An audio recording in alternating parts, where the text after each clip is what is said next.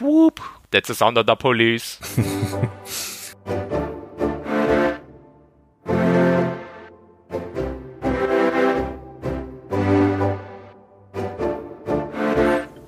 Willkommen, ein herzliches Hallo. Wir begrüßen euch zu einer neuen Folge Frontispitz. Mit dabei natürlich wieder die zwei besten Mit-Podcaster dieser Kleinerde, Max und Alex. Huhu, Grüß Gott. Guten Morgen. Wir haben es endlich geschafft, den nächsten Witcher-Band, den ersten Band der Pentalogie zu lesen und möchten damit jetzt unsere Reihe der Flieder- und Stachelbeer-Folgen fortsetzen. Sind damit jetzt, glaube ich, bei Folge 4. Mhm. Die ersten drei waren die Kurzgeschichtenbände. Wenn ihr die noch nicht gehört haben solltet, beziehungsweise gelesen haben solltet, dann drückt auf Pause, hört die schnell und kommt wieder her und dann hört hier weiter. Lest dazwischen natürlich noch die ersten drei Bücher. Wir machen kurz, wir, wir halten kurz inne und dann seid ihr wieder da.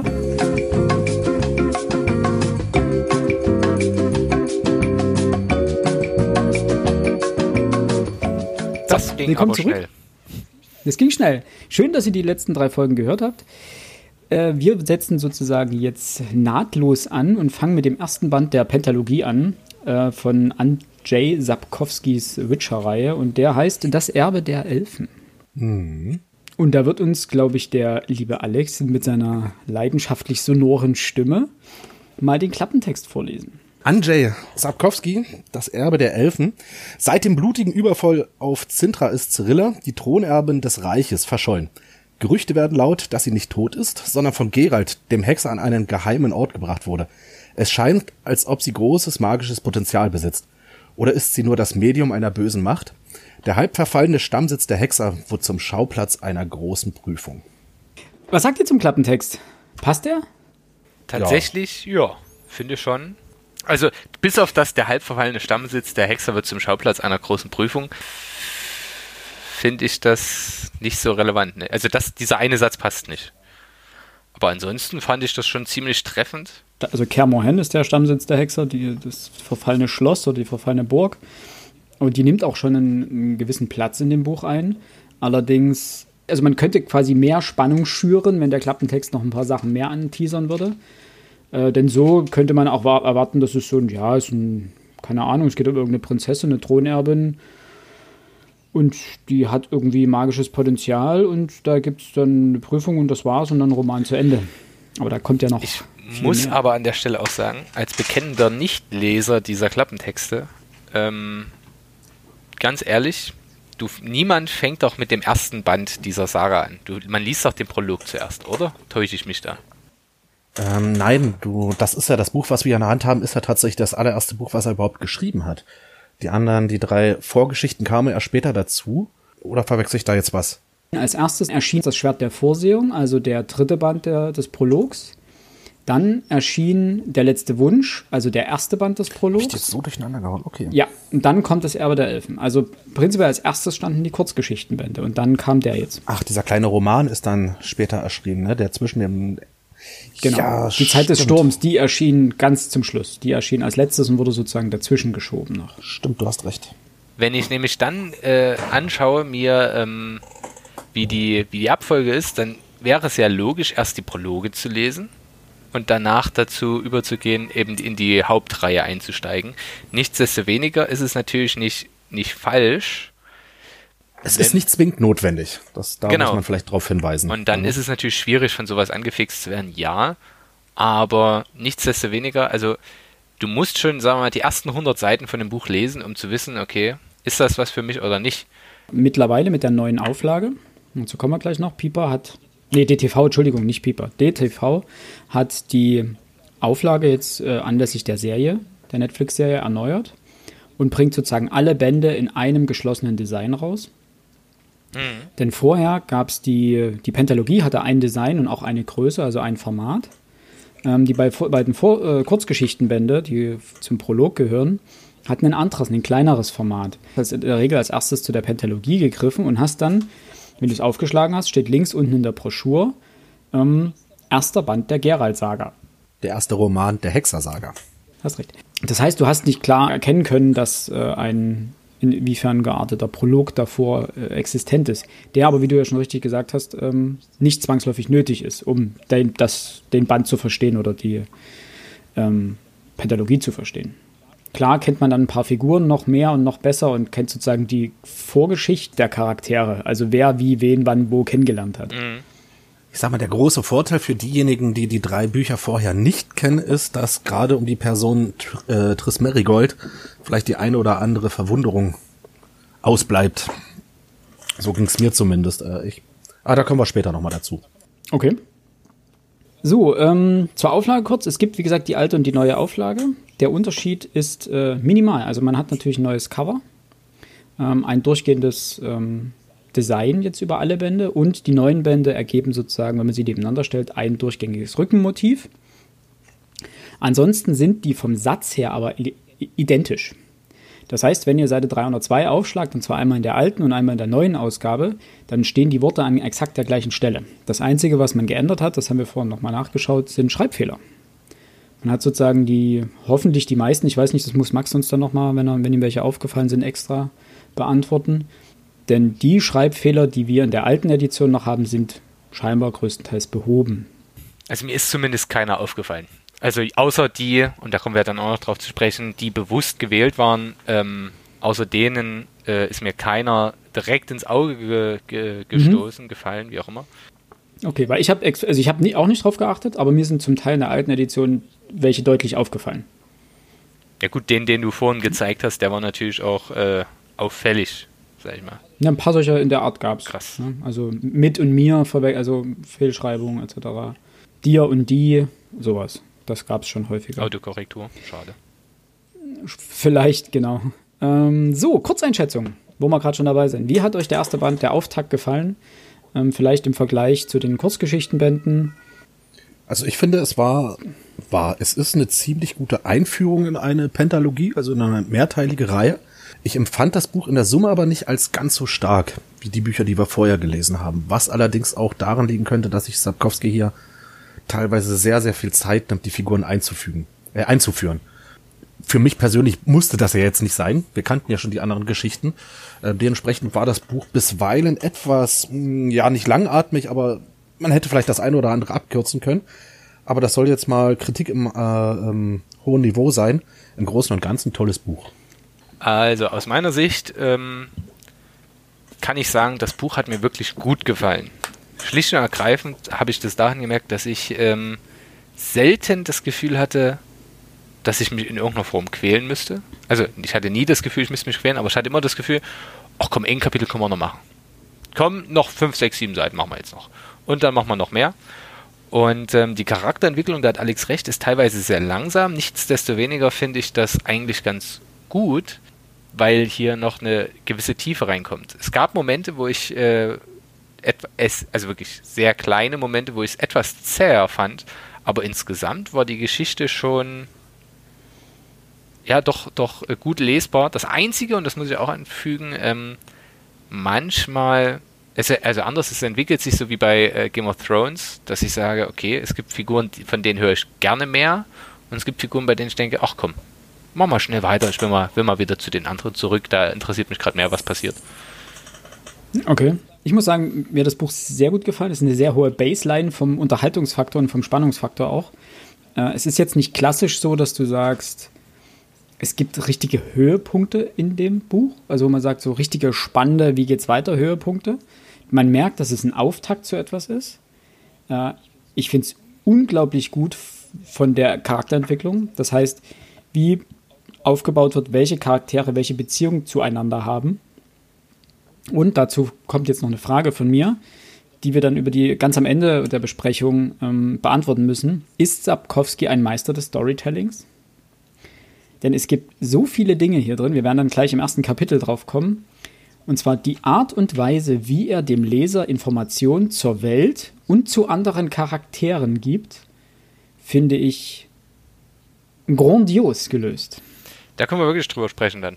Ähm, ich gebe Alex insofern recht, es hat nicht die, diesen, ich will jetzt nicht sagen Wow-Faktor der Kurzgeschichtenbände, wo man merkt, dass über diese zwei Kurzgeschichtenbände, also der letzte Wunsch und das Schwert der Vorsehung, sich sozusagen sich Kreise schließen ganz oft. Und du dann solche äh, Mindfuck-Momente hast, wo du sagst, echt krass, das war der am Anfang, ach, wir befinden uns hier in der Zeitlinie und das war das und Mhm. boah, krass. Ich denke, die werden noch kommen, wenn wir die anderen Bücher lesen. Richtig. Also, ich kann mir durchaus vorstellen, dass das über alle fünf Bände genau, dass er sozusagen das, was er mit den Kurzgeschichtenbänden gemacht hat, jetzt im Großen etwas stringenter, aber im Großen mit den fünf Bänden macht. ja. Ja, also kurz gesagt, hat Spaß gemacht. Ja, So, hab, habt ihr noch was vorneweg? Ähm, nee, aber ich freue mich auf eure Alternativtitel für die, für die, für die Kapitel. Da ist tatsächlich Ja. bei mir die ein oder andere Sekunde reingeflossen, in, denen ich, in der ich drüber nachgedacht habe. Das ist gut. Dann möchten wir euch jetzt sozusagen die Spoilerwarnung geben, denn wir werden dieses Buch jetzt wirklich Tippeltappeltour durchkauen. Wir gehen jetzt durch alle, also wir gehen Kapitel für Kapitel durch das Buch. Jetzt nicht übertrieben tiefgründig, aber also nicht über, wir gehen jetzt nicht auf jeden einzelnen Satz und jeden einzelnen Absatz ein. Wir werden aber jedes einzelne Kapitel uns angucken oder darauf zu sprechen kommen, worum es geht, wie es aufgebaut ist, etc. Ähm, das heißt, wir werden spoilern, was in diesem Buch passiert. Wenn ihr es also noch lesen wollt, dann auch hier wieder kurz Pause drücken, schnell Buch lesen, dann weiterhören. Ansonsten, wir haben euch gewarnt. So, und damit würde ich sagen, starten wir. Ähm, kurz zum Aufbau, es sind sieben Kapitel. Genau, die keine, keine Überschriften tragen. Die sind nur durchnummeriert. Genau. Und dementsprechend haben wir uns überlegt, dass wir zu jedem Kapitel uns äh, Alternativüberschriften mal ausdenken in irgendeiner Form. Äh, ich weiß nicht, wie es euch ging. Ich habe Kapitel, in denen ich gefühlt sieben oder acht Alternativtitel habe. Und ich habe Kapitel, wo das sich auf zwei beschränkt, weil ich einfach, und selbst mit denen hatte ich dann schon Probleme. So ging es mir tatsächlich auch. Ja, ich habe eins, da habe ich nur einen Namen, ansonsten bei mi allen mindestens zwei. Eher mehr. Okay. Und dann habe ich äh, mir mal die, die Mühe gemacht, die Kapitel sind ja nochmal unterteilt durch Absätze. Und in den Absätzen wechselt meistens äh, die Person, aus der das, Ke- der Absatz erzählt wird. Nicht immer, aber meistens. Ähm, oder es gibt einen kleinen Zeitsprung. Und jetzt mal die Frage an euch. Ich habe jetzt wirklich zu jedem Absatz aufgeschrieben im ganzen Buch, wer, aus wessen Sicht er erzählt wird. Jetzt mal an euch die Frage, wer sind für euch die Hauptpersonen des Buches? Boah. In absteigender Reihenfolge vielleicht. Okay, also du wischt mich gerade wirklich voll auf dem falschen Fuß damit. Ähm, deswegen verm vermute ich mal, Äh, ich sage Platz 1 Ciri. ja, würde ich mitgehen. Also Okay. die spielt tatsächlich sehr häufig eine Rolle. Ähm, dann wird es schon kritisch, weil ich nicht mehr ganz genau einschätzen kann, wer wann wo war, aber Also ich würde tatsächlich an, an zweithäufigsten äh, Gerald setzen. Du würdest Geralt als zweites setzen, okay. Ja, wobei Geralt kommt noch relativ häufig vor, das stimmt. Und dann würde ich schon sagen, sind eigentlich für mich drei auf dem zweiten Platz, äh, auf dem dritten Ja. Platz. Zwei, Mich- zwei sind es bei mir. Äh, ähm, Rittersporn, Triss Merigold und Jennifer. Also ich würde Triss und Jennifer an die Stelle setzen und Rittersporn als letztes. Okay, äh, ich löse das mal auf. Machen wir. Äh, in Ciri ist wirklich Nummer eins. Die meisten Kapitel, und zwar 17 oder 16, ich habe mich an einer Stelle, war ich mir nicht ganz sicher, ob ich eins doppelt gezählt habe, ich hatte jetzt keine Zeit, nochmal nachzuzählen. Äh, 17 oder 16 Abschnitte sind aus Ciris Sicht geschildert. Äh, dann kommt Geralt mit 12, relativ viel, das hatte ich am Anfang so nicht erwartet. Äh, und dann, es gibt kein einziges Kapitel, das aus Sicht von Jennifer geschildert ist. Ja, nicht aus ihrer Sicht, aber wo sie jetzt aufgetaucht ist. Deswegen, Ja, ja, wo sie auf. Aber mir ging es jetzt darum, aus wessen Sicht das geschildert ist. Das ist, finde ich, ganz interessant, weil Yennefer, ähm, du bekommst bei allen anderen Charakteren, du bekommst bei Rittersporn das mit, du bekommst das ähm, bei Geralt mit, du bekommst das bei Ciri mit. Bei allen anderen kriegst du einen Einblick in ihre Gefühls- und Denkweise. außer bei Jennifer, da hast du recht, stimmt. Außer bei Yennefer. Bei Yennefer gar nicht, weil es nicht aus ihrer Sicht geschildert ist. Sie wird immer nur durch eine andere Person beschrieben. Das stimmt. Und selbst, und selbst bei Geralt ist das, selbst die, interessanterweise, wenn Geralt handelt, also wenn, wenn Dinge aus seiner Sicht beschrieben sind sozusagen, kriegst du davon auch kaum was mit. Er wird auch immer fremd beschrieben. Das heißt, wenn sozusagen eine Gefühlsregung oder eine, ähm, eine Interpretation des Handels kommt, wird auch immer eine Fremdbeschreibung vorgenommen. Dann erfolgt das durch Ciri, durch Triss oder wen auch immer. Aber sehr, selber sozusagen wie, es gibt ja von Triss diese eine Szene, wo sie im Bett liegt und sich die ganze Zeit übelst Gedanken macht. Sowas ähnliches gibt es auch bei Ciri, wo sie sich die ganze Zeit, wo sie abhaut zum Beispiel äh, und dann irgendwie durch den Wald reitet und da ihre, sich ihre Gedanken macht. Ähm, das sind aber die einzig beiden sehr emotionalen Charaktere, bei denen das passiert. Bei Geralt passiert das nicht. Gut, er hat keine und bei Gefühle. Yennefer auch nicht. jein. jein, gibt's, ja. Gibt's da den schönen Streit später noch, ja. Genau, genau und äh, bei Rittersporn gibt es das auch. Also Rittersporn merkt man ja auch, was, was er denkt, was er fühlt, gerade ganz am Anfang mit der Rienze-Szene und so ja. weiter. Ähm, Fand ich ganz interessant. Wer ist, denn, ähm, wer ist denn auf Platz 3? Dürfte Rittersporn sein. Ja. Echt? Häufiger als Triss? Ja, einmal mehr als Triss. Siebenmal, wenn ich mich nicht verzählt habe, sechsmal ist Triss und siebenmal ist Rittersporn. Krass. Aber gut, das ist so eng beieinander, das, äh, ja. das macht keinen großen Unterschied. Ja, ich, ich habe das gelesen und dachte mir, okay, das wechselt dauernd so. Und da dachte ich mir, hm, okay, wie, wie ist denn die Gewichtung? Wer ist denn hier? Weil es ist ja die Hexer-Saga. Und normalerweise, wenn du so eine Saga hörst, denkst du, okay, die Saga ist aus Sicht des Protagonisten, um den es geht, geschrieben. Ja. Und dann habe ich festgestellt, dass Geralt eigentlich gar keine so große Rolle in dem Buch spielt. Den, den, größten, den größten Raum nimmt einfach äh, Ciri ein. Äh, und dann kommt schon Geralt, wobei man dort fairerweise sagen muss, äh, Geralt hat auch zwei oder es gibt äh, zwei, drei oder vier Absätze, wo Geralt und Ciri gemischt ist. Sozusagen, gerade wo sie bei dem, bei dem Konvoi, mit dem Konvoi unterwegs sind, ähm, gibt es viele Szenen, die Ciri und Geralt gemischt sind, wo sozusagen innerhalb eines Absatzes gewechselt wird zwischen Geralt und Ciri. Ah, das stimmt. Da kann ich mich auch noch dran erinnern. Hätte so. ich jetzt, okay, hätte ich nicht gedacht, dass Rittersporn, weil ich hatte so teilweise das Gefühl in diesem Buch, dass Rittersporn, er kam mir eine ganze lange, lange Zeit kam er mir gar nicht vor. Mhm. Das stimmt auch, aber oh. wenn er dann in dem Kapitel auftaucht, sind viele Sachen aus seiner Sicht geschildert. Ja. Hm. Na gut. Ja. Und ich würde sagen, Rittersporn ist sozusagen ein mm, Motor für die Geschichte. Er bringt Dinge ins Rollen. Also über seine Person werden Anstöße gegeben für den weiteren Fortlauf der Geschichte. Das ist lustig. Also es läuft ziemlich viel immer bei, bei ihm zusammen. Er ist der sozusagen, der den, der den Kickstart hinlegt mit Kapitel 1. Mhm. Und er ist dann auch der, der inzwischen diesen, äh, diesen Übergang ähm, sozusagen bringt oder diese Verknüpfung bringt zu dem, zu dem Quacksalber und dementsprechend dann äh, storytechnisch dort auch wieder den Stein weiter ins Rollen bringt. Der sozusagen erst dafür da, die Übergeschichte, die Rahmenhandlung vorwärts zu treiben. Stelle ich jetzt also als, als These in den Raum. Weil alles andere ist ja so nebenbei. Das passiert ja so, das plätschert so hin, aber diese eigentliche Rahmenhandlung wird durch ihn dann wieder ins Rollen gebracht. Ja, das ist aber in vielen Fällen, also es war ja in den anderen Büchern auch schon so. Ja. Dass Rittersporn immer, Deswegen, immer so ein, wie, wie, wie, wie ist es beim Auto, der Anlasser ist. Ja. Das, deswegen könnte ich mir auch vorstellen, dass man bei Netflix ihn als die, die äh, Person gewählt hat, die die Geschichte erzählt. Ja, das macht sich auch klug, wenn du dir jetzt das erste Kapitel anguckst. Da geht es ja faktisch darum, wer, wer schildert eigentlich für die Nachwelt diese Geschichte. Was passiert? Also wir, ja. wir sind ja faktisch in der Geschichte, aber das, was Rittersporn macht, und wenn man dann an das Kapitel in Ochsenfurt denkt, was er scheinbar auch sehr erfolgreich macht, das ist ja faktisch diese Geschichte nachzuerzählen. Aber ich weiß nicht, ob du noch was hast, Philipp, aber ich würde sagen, wir steigen, steigen jetzt mal ins erste Kapitel ein. Ich habe da Bock.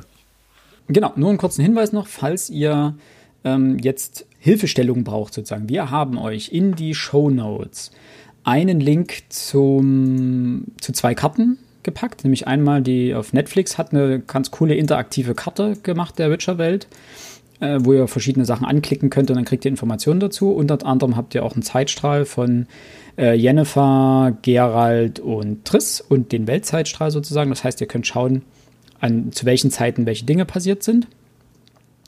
Und da könnt ihr sozusagen ein bisschen nachvollziehen, was hier passiert. Ja. Und gerade wenn irgendwelche Worte dann, also irgendwelche Orte fallen, nicht Worte.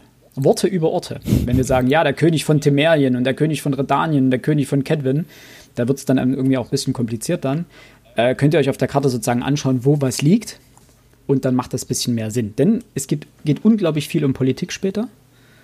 Äh, und das ist ziemlich spannend. Aber damit äh, würde ich sagen, starten wir in Kapitel 1. In interessanter Weise fängt das Ganze mit einem Traum von Ciri an, das stimmt. Und wird dann aber aufgeklärt, dass das eigentlich sozusagen das Ende des Liedes oder das, äh, ein Teil des Liedes von Rittersporn ist, der das ja irgendwie gerade vorträgt, die Geschichte von Gerald, Ciri und Jennifer. Oh, da, möchte ich, da möchte ich dir widersprechen. Ähm, ich glaube nicht, dass das äh, Teil der Ballade ist. Das, äh, Meinst du? Ja, am Ende des ersten Kapitels nämlich ähm, geht diese Geschichte ja weiter. Also Ja, das die letzten paar Seiten und kurz vorher kommt es zu, den, zu einem Gespräch zwischen Rittersporn und Jennifer oder nee Jennifer genau ähm, wo er ihr ja sagt, dass er keine Ahnung hat, was mit dem was mit dem Hexer ist und wo wo sich Ciri aufhält und da könnte man sich jetzt fragen, warum sollte er Jennifer denn anlügen? Äh, weil er Jennifer nicht mag. Ja, aber ähm, Jennifer Die beiden sagt- haben ja ein Problem. Die haben ja beide haben ja ein Problem miteinander. Die lüg, er lügt sie ja auch regelmäßig an, einfach um Geralt da rauszuhalten. glaubt, da spricht er die Wahrheit. Ich würde mich da ganz gekonnt zwischen eure Position stellen und Folgendes anmerken. Äh, Sapkowski macht hier ein oder wendet hier einen aus meiner Sicht sehr, sehr smarten Kniff an und lässt uns im Dunkeln.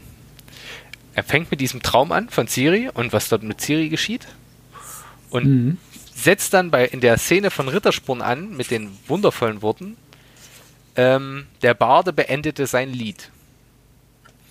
Und Es es, ist eben sein, ne? nicht klar.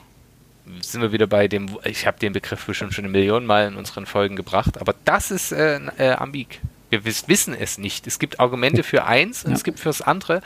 Und genau das ist faktisch schon Foreshadowing auf das Folgende, was dann bei, bei Rittersporn in dessen, faktisch in dessen Absatz äh, geschieht. Nämlich, es ist völlig unklar, was ist real und was ist Fiktion und was ist ein Traum und was erzählt Rittersporn hier eigentlich. Und das ist ähm, aus meiner Sicht smart gemacht. Jetzt eine kurze, jetzt, jetzt, jetzt eine steile These. Oh. Ist Sapkowski Rittersporn? Die Idee kam mir tatsächlich auch schon, dass wir Ja? alles, alles äh, gewissermaßen aus den Augen des Baden lesen. Genau. Und dementsprechend äh, Sapkowski selbst dort die Geschichte wiedergibt. Weil nämlich genau das passiert, weil Sapkowski macht genau das Gleiche. Er vermischt reelle Dinge aus der Geschichte, aus, äh, aus nimmt Zitate, nimmt Märchen, nimmt ähm, Anspielungen etc., nimmt die lateinische Sprache mit ihren Redewendungen zum Teil auch mit und vermischt das mit einer fiktiven Welt. Ich sag mal, das ist eine Frage, die werden wir mal beantworten, wenn der fünfte Band gelesen wurde. Philipp, Ähm. ich würde dich bitten, diese Frage zu notieren, damit wir auch dran denken. Ich habe geschrieben, Sapkowski gleich Rittersporn, Fragezeichen. Ich weiß nicht, ob, wir die, ob ich die wiederfinde. Ich muss mir das nochmal groß irgendwo hinschreiben. Das wäre schön. Wenn Sap, und das würde aber meine andere Frage beantworten dann, äh, ob Sapkowski ein Meister des Storytellings ist, dann müssten wir nämlich nur äh, uns fragen, wie gut Rittersporn ist. Wenn Rittersporn perfekt ist, ist auch Sapkowski perfekt und ein Meister des Storytellings. Boom! Wow. Auch krass. diese Frage würde ich hint, hintanstellen. Wir durchbrechen alle Wände. Es gibt viele Bücher, die irgendwie das Problem haben, sie müssen ja erstmal die Welt erklären, in der sie spielen. Und ja, es gab die, Vor die Kurzgeschichtenbände, ähm, aber viele Dinge waren natürlich nicht geklärt und es sind natürlich auch eine Zeit, ist eine Zeit vergangen zwischen den Kurzgeschichtenbänden und der Pentalogie. Das heißt, man muss ja irgendwie erklären, was ist passiert. Und ich finde, Sapkowski macht das unglaublich grandios und geschickt, indem er das via des, der Barde gibt den Anstoß, erzählt eine Geschichte, in der nicht klar ist, was passiert ist und was nicht. Wir, die wir die Kurzgeschichtenbände gelesen haben, wissen, was passiert ist davon. Und dann beginnt ein unglaublich mittelalterliches Streitgespräch, das so grandios ist, wo jeder einwirft und sagt, nein, das war doch so und so, nein, ich war dabei, das war so und so, ach, noch ein Veteran, ach, du warst auch dabei, ja, wir waren alle dabei, aber dich habe ich gar nicht gesehen. Und das ist unglaublich. Stimme ich dir vollkommen zu. Ähm, Das hat, das war, fand ich tatsächlich, war ein sehr, sehr starkes Stück, was er dort gemacht hat. Auch weil die Dialoge an sich sehr lebendig waren und man das den Leuten Ja. auch abgekauft hat, was die dort erzählt haben. Also Ja. es gab so zwei, wo du weißt, okay, die flunkern. Und ich bilde mir ein, irgendwo kam auch die Frage auf, äh, wer war denn nicht dabei gewesen? Ja? Äh, weil ja irgendwie alle was dazu zu erzählen hatten. Ähm, die Dialoge selber, das hat mir sehr, sehr gut gefallen. Die waren auch teilweise extrem witzig gewesen. Ähm, Ja. und ja, wie du schon sagtest, also auch für mich war das eine Einführung in die, in die Welt. Also dem Leser zu zeigen, was, um was dreht sich denn hier? Was, was ist der Punkt, an dem wir starten? Ja, das Schöne ist dran auch, du kriegst so ein bisschen mit, was politisch passiert ist. Ähm, du kriegst mit, dass Zintra gefallen ist. Du bekommst mit, dass Nilfgaard sozusagen südlich der Yahoga, also des Flusses, dort steht. Äh, dass die nördlichen Königreiche bei Sotten gesiegt haben, aber das ja mehr oder weniger ein Pyrrhus-Sieg war ein bisschen. Ähm, und du hast natürlich dadurch, dass du alle Vertreter hast, du hast Elfen dabei, du hast äh, einen Markt dabei, du hast eine Händlerin dabei, du hast ähm, Adlige dabei, du hast Zwerge dabei, du hast, du hast einen kompletten Querschnitt der Gesellschaft, der sich dort unter dieser Eiche trifft. Äh, ach, Druiden und Priester waren auch noch dabei, genau. Ähm, das ist einen kompletten Querschnitt der Gesellschaft, der sich dort trifft und diesem Minnesänger zuhört. Und nur ein Minnesänger kann diese ganzen Gruppen so vereinigen. Du kriegst diese Gruppen nur an einen, einen und denselben Fleck durch einen Minnesänger. Denn nichts, denn durch Minnesänger wurde ja quasi, äh, wurden ja Informationen breitgetragen. Und mhm. durch dieses Streitgespräch hast du eben nicht diesen Effekt, den du sonst in anderen Büchern manchmal hast, dass, irgendein, dass du einen Erzähler brauchst, der dir erstmal jetzt erzählt, was ist passiert und du dir erstmal 15 Seiten durchlesen musst, dann passierte das, dann passierte das, dann passierte das, dann passierte das. Äh, oder du deinen Protagonisten irgendwo hinlaufen gehen lässt und er dann sich von einer zweiten Person erstmal herbeten lässt, was passiert. Sondern durch dieses Streitgespräch werden so viele Informationen aus so vielen Blickwinkeln wiedergegeben, dass es ein sehr stimmiges Bild der Welt vermittelt und du unglaublich viele Informationen reinpacken kannst, ohne dass es sich wie ein langweiliges Herbeten von, äh, von Fakten anhört. Ja. Das wäre auch mein Punkt gewesen. Ähm, diese, wie soll man sagen, du musst dem Leser nochmal die Möglichkeit geben, ähm, nachvollziehbar zu machen, was davor passiert ist. Und ähm, mhm. der Klassiker wäre der Botenbericht. Jemand sagt so, ja, ich komme gerade von der Schlacht von Sotten und da ist das, das, das, das, das und das passiert. So ist ja ein klassisches ähm, Mittel auch schon im aristotelischen Theater. Ähm, aber hier ist es sehr viel raffinierter eingefügt, um klarzumachen, was ähm, ja, was für die für diesen einzelnen Moment wichtig und relevant ist. Ähm, und das ist, glaube ich, die, die große Stärke dieser, dieser Szene. Und was ich sehr schön fand, war, da ist mein erster Notizzettel drin. Ähm, ja, die, dass alle Gruppen sich trotzdem sich trotzdem unterschiedlich zusammensetzen, also nicht zusammensetzen, sondern dass die Gruppen alle separiert voneinander eigentlich sitzen und sich nur mit den anderen beschäftigen. Dass die Grüppchen alle für sich stehen, meinst du? Genau. Äh, dass trotz der Tatsache, dass sie alle zusammengekommen sind, äh, die Adligen bei den Adligen stehen, die äh, Elfen bei den Elfen, die Mägde bei den Mägden und so weiter. Und die einzigen, die sozusagen sich darüber hinwegsetzten, weil sie noch keine äh, Klassen und Rassen kennen in dem Sinne, waren die Kinder. Das fand ich auch sehr schön. Ich fand es mhm. ein bisschen kitschig, aber ja. Ja, ich fand es homogen, weil Kinder rannten halt oder rennen halt da immer mit rum bei sowas. Also deswegen fand ich das, ich fand das ganz passend dort. Ja, das, das, das stimmt. Diese Beobachtung ist ja völlig wahr. Nur ist es halt eine Beobachtung, die man schon häufig gehört hat. Also es ist jetzt nicht kitschig, ist vielleicht falsch. Ähm, ich, es hat mich jetzt nicht überrascht und mich nicht besonders positiv angehoben. Aber natürlich, der Rest ist völlig korrekt. Das ist übrigens ein Punkt, an dem wir uns gerade be befinden, wo ich Sapkowski mal wieder ein bisschen kritisieren muss, und zwar ähm, ob seiner Sprache.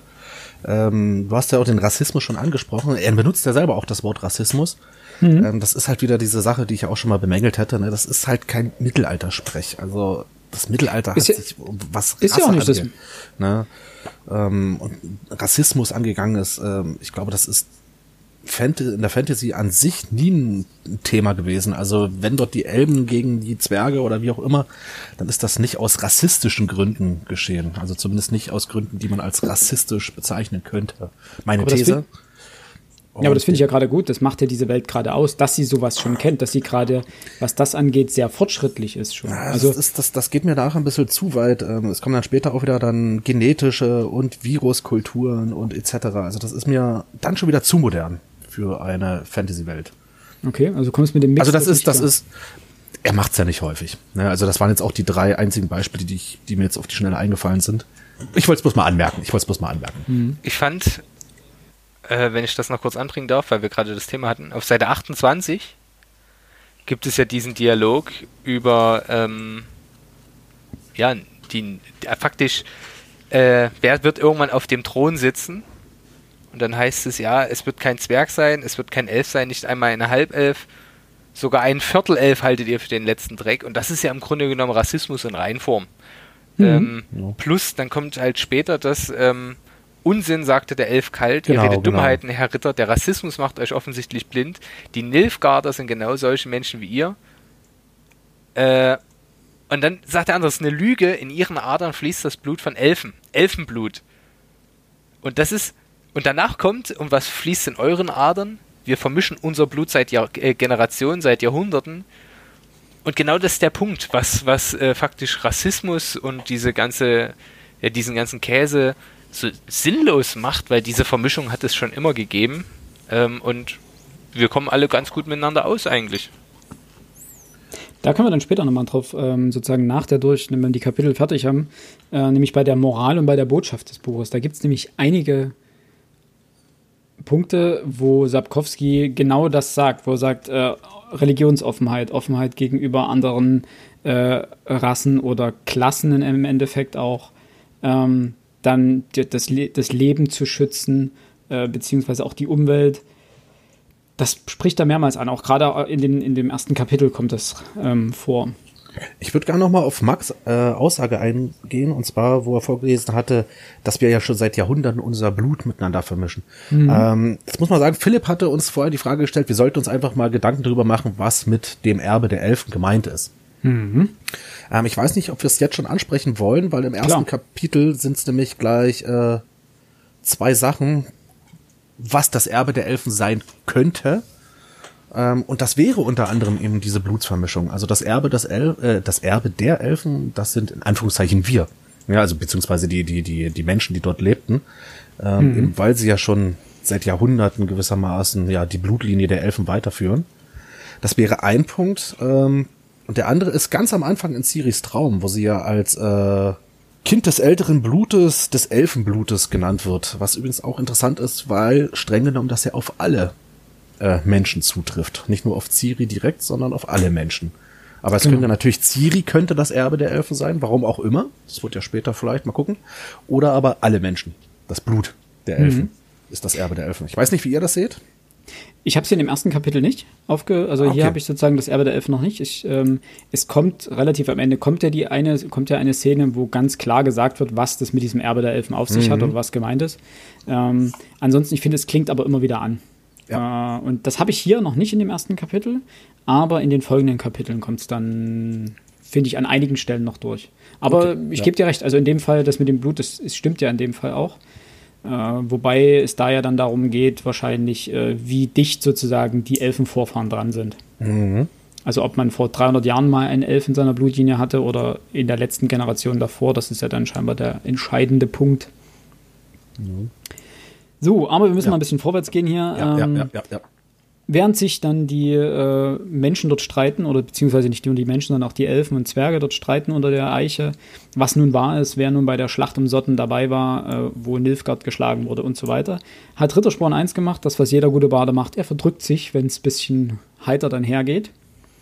Und es wäre nicht Rittersporn, wenn er sich danach nicht direkt ins Bordell zurückzieht, weil das kommt später auch noch sehr deutlich durch. Rittersporn ist ein Lebemann durch und durch schöne Frauen, Musik, Kunst, Bordelle, Alkohol. Das ist so, daraus besteht so seine Welt irgendwie ein bisschen. Und äh, man merkt auch dann, es kommt ein Besucher in das Bordell, ähm, denn Brittersporn scheint ähm, häufiger Gast in dem Bordell zu sein. Jedenfalls kennt ihn die, die Kupplerin kennt ihn schon. Und auch später, wenn er dann den Geheimgang benutzt, merkt man, dass er den schon öfter benutzt hat, um eben vor wütenden Gläubigern oder ähnlichen äh, zu fliehen oder für ähm, äh, Ehemännern, die eifersüchtig sind oder ähnliches. Mhm. Und auf jeden Fall kommt ein, ein Gast zu ihm in, ins äh, Bordell, ähm, der sich dann später als Rienze vorstellt und ihn sehr deutlich befragt nach dem Verbleib von Gerald und Ciri. Und letztendlich haben wir damit ja den Auftritt des Antagonisten dieses ersten Bandes. Oder seht ihr das anders? Mm, ja, den Antagonisten würde ich den so gar nicht nennen, ähm, weil er taucht ja nicht lange auf. Ja, und das, beziehungsweise es dauert sehr, sehr lange, bis er wieder auftaucht, so sollte man das vielleicht ausdrücken. Ähm, mhm. Max, ich weiß nicht, wie du das siehst. Ich würde generell, da die das, das, das große Fass aufmachen, ich glaube, es wird generell nicht wirklich klar, wer hier der Feind ist. Ja. Jetzt im ganzen Buch. Ähm, ja, der Rienz oder Rienze, wie auch immer, Rience, ich habe keine Ahnung. Nee, nee, ich, also ich glaube, der wird ich glaub, relativ... glaube ja, Rienza, no. Ja. Ähm, der wird natürlich hier als großer Feind zumindest am Anfang geschildert, aber wir sollten uns natürlich auch keine Illusion machen. Der hat ja einen, einen Auftraggeber.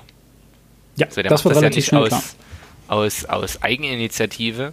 Ähm, und auch bei dem wissen wir ja noch nicht ganz genau, okay, was will der eigentlich? Und ähm, Gut, er sucht Ciri und Geralt. Also das ist ganz klar, er sucht Ciri. Er hat ein unglaubliches Interesse und das kommt ja in dieser Dis oder diesen Befragung schon vor. Und nachdem Rittersporn dann äh, flieht und äh, durch Rienze wieder aufgehalten wird, ähm, wobei man auch merkt, dass Rienze scheinbar ein Magier ist, äh, merkt man auch, dass äh, Rienze sehr drastische Mittel anwendet, um die Informationen zu bekommen. Und dass er ja. ein sehr dringendes Bedürfnis hat, Ciri zu finden. Dass er einen Auftraggeber mhm. hat, merkt man, ja. Man weiß nicht, wer das ist. Das bleibt auch noch relativ lange im Unklaren. Und das wird dann auch sogar noch richtig spannend dahingehend, weil man plötzlich merkt, wie viele Interessen da drin stecken, wer alles Interesse hat, Ciri zu finden.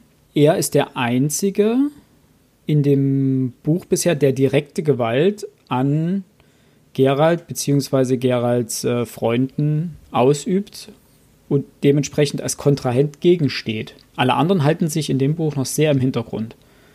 Dahingehend hast du natürlich recht, ja. Gewalt nicht ausschließt, also er versucht es ja äh, im Guten, in Anführungszeichen. Ne? Die Gewalt kommt ja dann erst zum, zum Tragen, als Rittersporn äh, versucht, ihn abzuwimmeln. Ja, wobei genau. man sagen muss, ähm, das macht äh, Jennifer, die ja dann Rittersporn rettet, relativ deutlich. Äh, Bro, wenn du geredet hättest, hätte er dich danach umgebracht. Und ich glaube. Ja, aber das wissen wir doch nicht. Dass wir, wir äh, ja, gut, es ist Spekulation bis die, bis natürlich. Die, bis die Unschuld bewiesen ist. Äh, nee, bis die Schuld bewiesen ist, gilt jeder als unschuldig. Äh, nein. Ja, wobei Renzes mit Methoden ja schon irgendwie zeigen, ja. dass er äh, jetzt keiner ist, der irgendwie milde las äh, walten lassen würde. Also er foltert Rittersporn ja auf sehr unangenehme Art und Weise, indem er ihm irgendwie die Arme nach hinten verdreht, an den Armen aufhängt und ihm dann noch einen Kalkeimer an, an die Füße bindet. Und wenn sie ihn dann hochziehen, dann bricht sie ihm einfach mal die Arme. Und Im dann Übrigen ist es aus mit der Minne-Karriere. Habe ich diese Szene, also das ist ja schwer vorstellbar erstmal, hm. aber genau diese Art der Foltermethode habe ich letztens gesehen. Da habe ich mir äh, selbst ausprobiert. Nein, Meine zehn alten, liebsten Foltermethoden durchgelesen. Äh, Nackt unter Wölfen. In der Neuverfilmung von Nackt unter Wölfen kommt genau diese Foltermethode vor. Okay, krass. Ähm, und das war sehr unangenehm anzuschauen. Ja, gut, du hast ehrlich. ja, du hast ja in, in Buchenwald, glaube ich, kann man sich genau. den Baum, an dem man die Häftlinge so aufgeknüpft hat, der steht ja, glaube ich, bis heute. Ja, gut, der Film ähm, spielt ja genau da.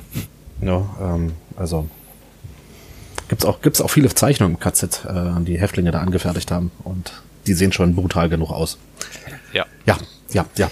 Zu äh, interessant, es gibt, äh, ja, aber es gibt allgemein ein paar, es kommt auch später noch, ähm, kommen wir da noch mal dazu, wenn es dann um den politischen Disput gibt. Äh, es soll auch eine Befriedung stattfinden und ein Pogrom ausgerufen werden. Von daher sind wir da nicht allzu weit entfernt von eben jenen Zeiten, rein analogisch gesehen. Generell mhm. gab es so viele Anspielungen auf äh, Nationalsozialismus und ähnliches. Ähm. Ja. Auf jeden Fall, Rittersporn wird durch Jennifer gerettet.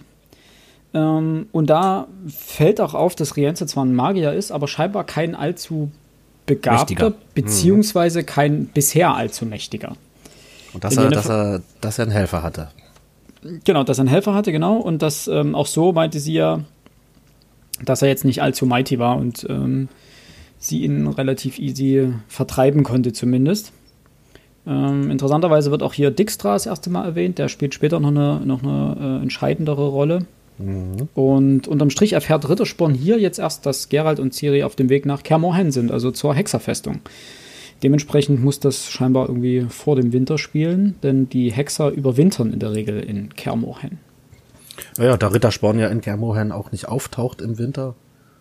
Er weiß ja nicht mal, wo es ist dürftest du stimmt.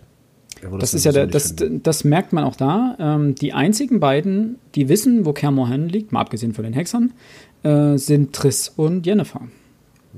Denn äh, Rittersporn fragt äh, Jennifer ja im ersten Kapitel, als er sie gerettet hat, nein, sie ihn gerettet hat, so rum, ähm, wo, die, wo es ist, denn er würde direkt hinfahr, äh, hinfahren, hinreiten und äh, Gerald warnen, dass sozusagen jemand hinter ihm her ist. Und sie meinte, nein, äh, ist nicht, sie wird es ihm nicht verraten.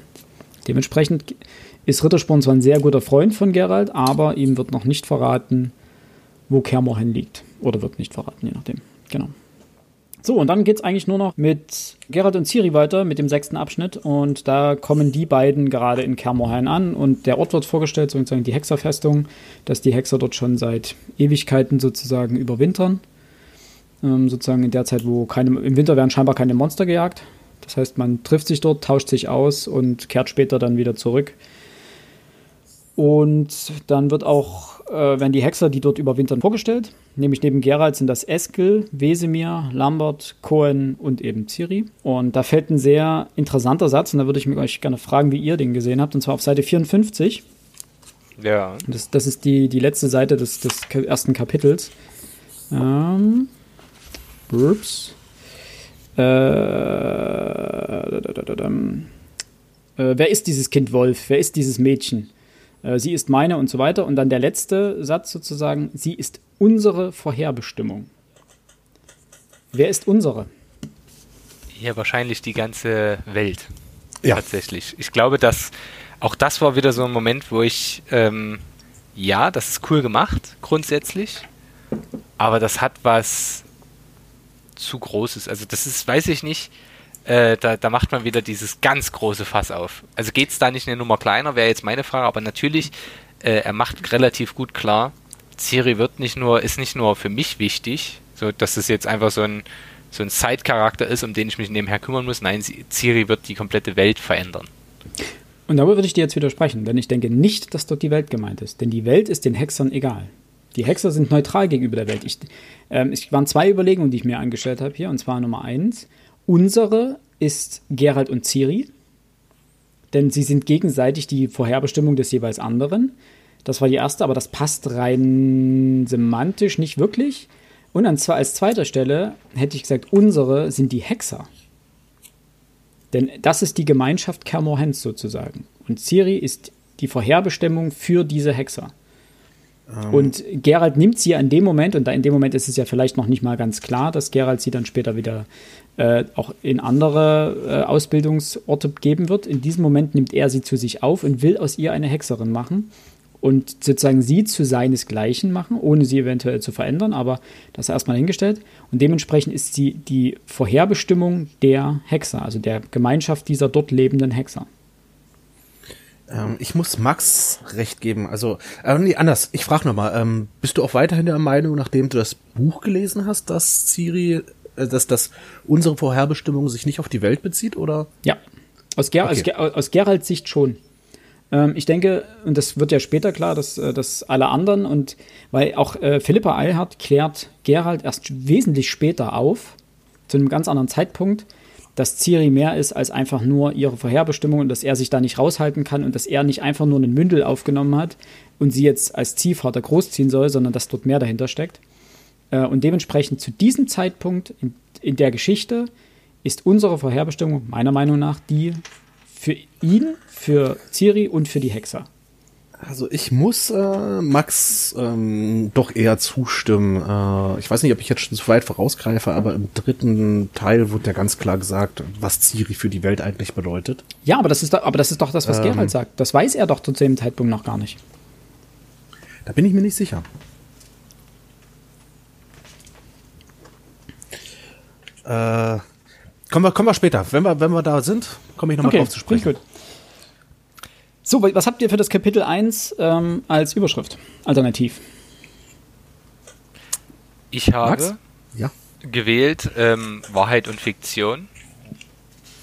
Und das andere dann, mhm. das ist mir danach eingefallen, äh, frei nach äh, Johann Wolfgang von Goethe, Dichtung und Wahrheit. uh, das ist gut. Das ist gut. Da kann ich, glaube ich, nicht mithalten. Ich habe stille Post. Oh, finde ich ähm, auch schön. Und äh, Rittersporn in Nöten, das war so das Erste, was mir. Aber bei dem Kapitel hatte ich mich wirklich schwer getan, weil es so war so ein Ja, was bisher geschah. Blablabla. Ja, aber Dichtung und Wahrheit. Ich, ich, weiß nicht, Alex, was hast du noch? Hast du was, was über Dichtung und Wahrheit geht? Äh, nein, ich habe tatsächlich Geschichte und Geschichten. Habe ich das ah, das finde ich doch cool. Ja. Ähm, und zwar besser, eben ja. auf, äh, auf dieses, was, was Rittersporn, diese, die Ballade von Rittersporn bezogen. Ähm, die wird nämlich, wenn man das erste Kapitel anguckt, wird die dreifach aufgefasst. Also von den Zwergen als diese heroische Erinnerung ähm, an etwas, was über alle Zeiten hinweg den Krieg äh, und die Schlachten gegenwärtig hält. Mhm. Ne? Ähm, dann als eine Art Tats Tatsachenbericht, nämlich das, was Rienze macht, ne? der, der eben sagt, Rittersporn, wenn du darüber erzählst, weißt du, musst du wissen, was passiert ist. Und als dritte Geschichte gewissermaßen, ähm, wie Jennifer das auffasst, dass sie ihm nämlich, äh, ja, ich will nicht sagen, verbietet, diese, diese Ballade weiterhin zu erzählen, aber ihm doch nahelegt, das Ganze wieder zu vergessen. Weil die doch sehr gefährlich sein kann. Und deswegen Geschichte und Geschichten. Also eine Geschichte, aber drei Geschichten. Ah, das, das ist gut. Das, das ist sehr gut. Okay, dann ab ins Kapitel 2, würde ich sagen. Spontan gefragt, mal gucken, ob ihr es direkt ähm, habt. Wer ist, äh, aus wessen Sicht wird Kapitel 2 geschildert? Wer ist sozusagen Triss. hier die, die Protagonistin? Bitte? Triss. Triss. Genau. Ganz eindeutig, ja. Genau. Finde ich großartig, wie das gemacht wird. Ähm, ich habe hier die äh, als Überschrift oder als alternative Überschrift, äh, oder wollen wir das danach machen wieder? Ach, wir können es auch gleich machen. Mir, mir tut das nicht weh. Also da, da habe ich es mir sehr einfach gemacht, ja. Was hast du dann? Kermorhen. Ja, okay. Ja. Das Wobei das passt ja auf mehrere Kapitel dann, deswegen habe ich das. Ja, aber die anderen, da habe ich coolere Namen. coolere, ja. Äh, ich habe die, die, die Waffen einer Frau, beziehungsweise das Händchen einer Frau. Okay. Ich habe als erstes relativ sachlich äh, die Ausbildung einer jungen Hexerin. Okay. Und als zweites, ja, das kann man auch falsch verstehen, ein Mädchen unter Männern. ja, ich glaube, das ist das Kapitel mit den Schwängeln, von denen, von daher ist das okay. Ähm, Der Schwängelroman, ja. Wobei ich ganz, ganz ich, ulkig.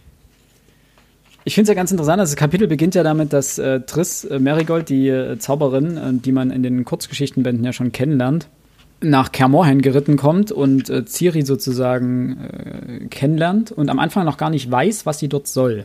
Das heißt, sie wurde scheinbar sie wurde in den Briefen, die Gerald ihr geschrieben hat, noch nicht aufgeklärt, was sie dort äh, zu tun hat oder weswegen sie gerufen wird.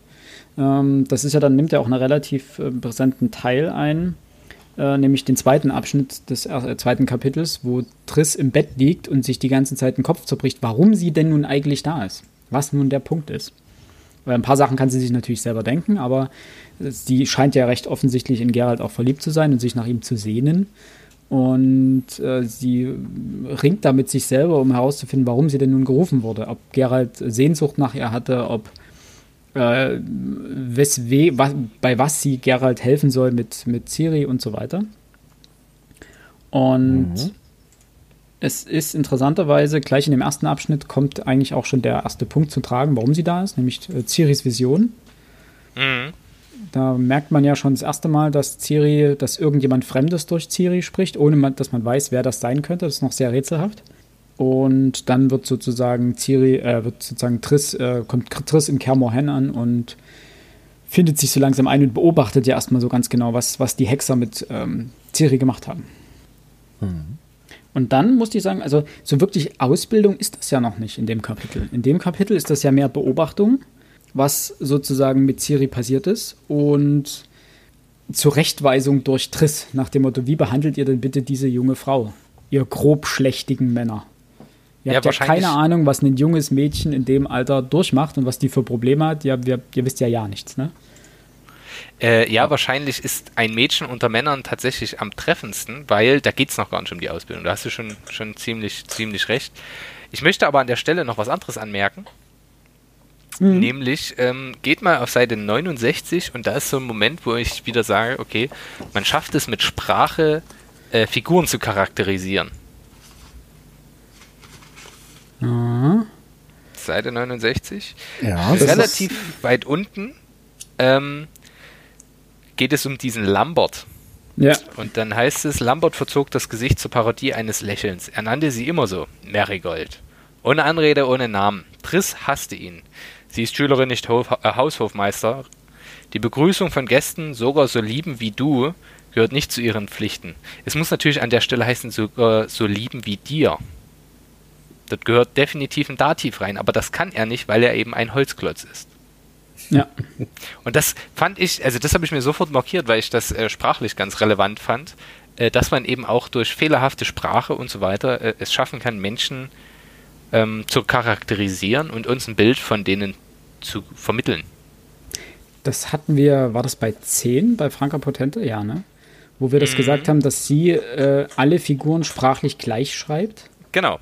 Dass Was wir sozusagen auch jede, kritisiert haben. genau, dass jede Figur dort spricht wie die andere. Wenn man die Sapkowski-Bücher aufmerksam liest, merkt man ja, dass er das ganz häufig macht, ähm, die Figuren durch Sprache zu charakterisieren. Er passt unglaublich häufig die Sprechweise an die Figuren an. Äh, genauso später auch in dem Brief von Ciri mit den ganzen Rechtschreibfehlern. Das ist so, auch wenn Ciri spricht, merkt man ihr an, dass er sie als Kind sprechen lässt. Sie hat nicht die Sprache, die die äh, Magier haben. Sie hat nicht die Sprache, die die Hexer haben. Sie, sie imitiert sehr viel davon, das merkt man auch manchmal. Sie nutzt so Phrasen der Hexer und sie nutzt dann später auch Phrasen der Magier. Das ist ganz cool. Je, je reifer sie wird, desto mehr übernimmt sie davon. Ähm, und das finde ich extrem elegant, wie Sapkowski hier mit der, mit der Sprache arbeitet. Und äh, das ist auch das, wo ich immer sagen muss, ich habe kein Problem damit, wenn er diese wissenschaftlichen Begriffe mit reinbringt und diese in Anführungsstrichen modernen Begriffe, denn die werden nur verwendet von Personen, die das Wissen oder den Stand haben, sie verwenden zu können.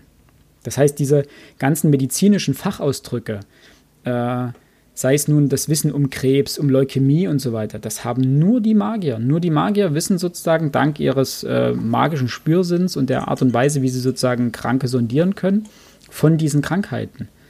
Äh, und nur die Technikusse wissen von irgendwelchen äh, besonderen Maschinen und den dazugehörigen Fachtermini für die einzelnen Komponenten. Und dementsprechend verzeihe ich, also habe ich überhaupt hier in dem Fall überhaupt gar kein Problem mit diesen herausfallenden Begriffen, weil ich nicht glaube, dass Sapkowski sie aus Versehen gewählt hat oder dass, dass, äh, dass er dort nicht die, das Fingerspitzengefühl hatte, Alternativen oder äh, passendere Begriffe zu wählen, sondern dass er, das Wort, das dorthin kommt, steht dort. Er hat genau dieses Ja. Wort gewählt. Ja, es mag Punkte geben, wo vielleicht an der Übersetzung so ein, zwei Sachen hängen bleiben können. Keine Ahnung, ich habe das polnische Original nicht gelesen. Ähm, das Einzige, was ich gelesen habe, äh, ist, dass es relativ nah am Original sein soll, also von Menschen, die zweisprachig äh, das gelesen haben. Aber dementsprechend, ich finde es unglaublich, wie er hier mit Sprache hantiert. In dem gesamten Buch, das hat er auch in den Kurzgeschichtenbänden schon gemacht. Also er hat ein unglaubliches Sprachgefühl, der Mann. Ja, auch Kreativität, um Dinge eben so zu schildern. Ja. Ähm, was in Kapitel 2 noch sehr deutlich wird, ist äh, Triss Eifersucht auf Jennifer. Das heißt, Ja. ähm, äh, das ist auf Seite 77. Ich habe davor Muss- noch was, aber okay. Ja, ja, sprech, äh, ja. Also chronologisch, ein Moment, der mich. Ich habe mein, mein, äh, meine Aufzeichnung da mit What the fuck überschrieben. Äh, Okay. Seite 71. Und da passiert folgendes: äh, Triss Merigold lernt oder trifft äh, äh, Wesimir. Mhm. Und dieser sagt, ähm, oder es passiert folgendes: Die begrüßen sich, wie auch immer. Und dann sagt sie, und daraus kann man schließen, was geschieht, kurieren dich, wovon? Höchstens von jungenhaften Gesten. Nimm die Hand von meinem Hintern, Alter, sonst zünde ich dir den grauen Bart an. Und jetzt kommt mein What the fuck-Moment. Entschuldige, ich vergesse immer wieder, dass du groß geworden bist und dass ich dich nicht mehr auf die Knie nehmen und tätscheln kann. Oh, das war richtig eklig. Das war richtig. uah. Das ist Wie so, war das Mädchen unter Männern, ja? Ja, ja, genau. Auch, auch Triss war mal das Mädchen unter Männern, meinst du? Ja, und das Ja. ist, äh, ja, unangenehm, unangenehm, unangenehm. Wesemir ist ja hundealt. Das wird ja immer wieder betont, dass der ja wirklich für auch selbst für Hexerverhältnisse schon hundealt ist. Ja. Und äh, ja, scheinbar kommt hier so der, der Muten Roshi Lüstling-Moment bei ihm durch. Das Ähm, war, äh, hui, grenzwertig. Ja. Und das andere, du hattest, wolltest jetzt auf Seite 77 weitermachen? Äh, genau, das ist die Eifersucht mit ähm, auf Jennifer. Genau, und das, diese, diese Eifersucht kommt in diesem ganzen Abs Absatz, der beginnt eine Seite vorher, in diesem unfassbaren inneren Monolog. Ich habe auch Stream of Consciousness hingeschrieben. Der ist auch unfassbar gut geschrieben, der Monolog. Ja. Also rein von der, von der Bildhaftigkeit. Du kannst dir richtig vorstellen, wie sie sich dort durchs Bett wälzt. Es kommt ja auch immer wieder dieses, wie sie in Zorn dann aufs Kissen einschlägt und immer wieder sich kurz aufsetzt, zur Tür blickt und dann wieder in die Kissen wirft. Ich hätte fast drüber geschrieben, rollige Katze.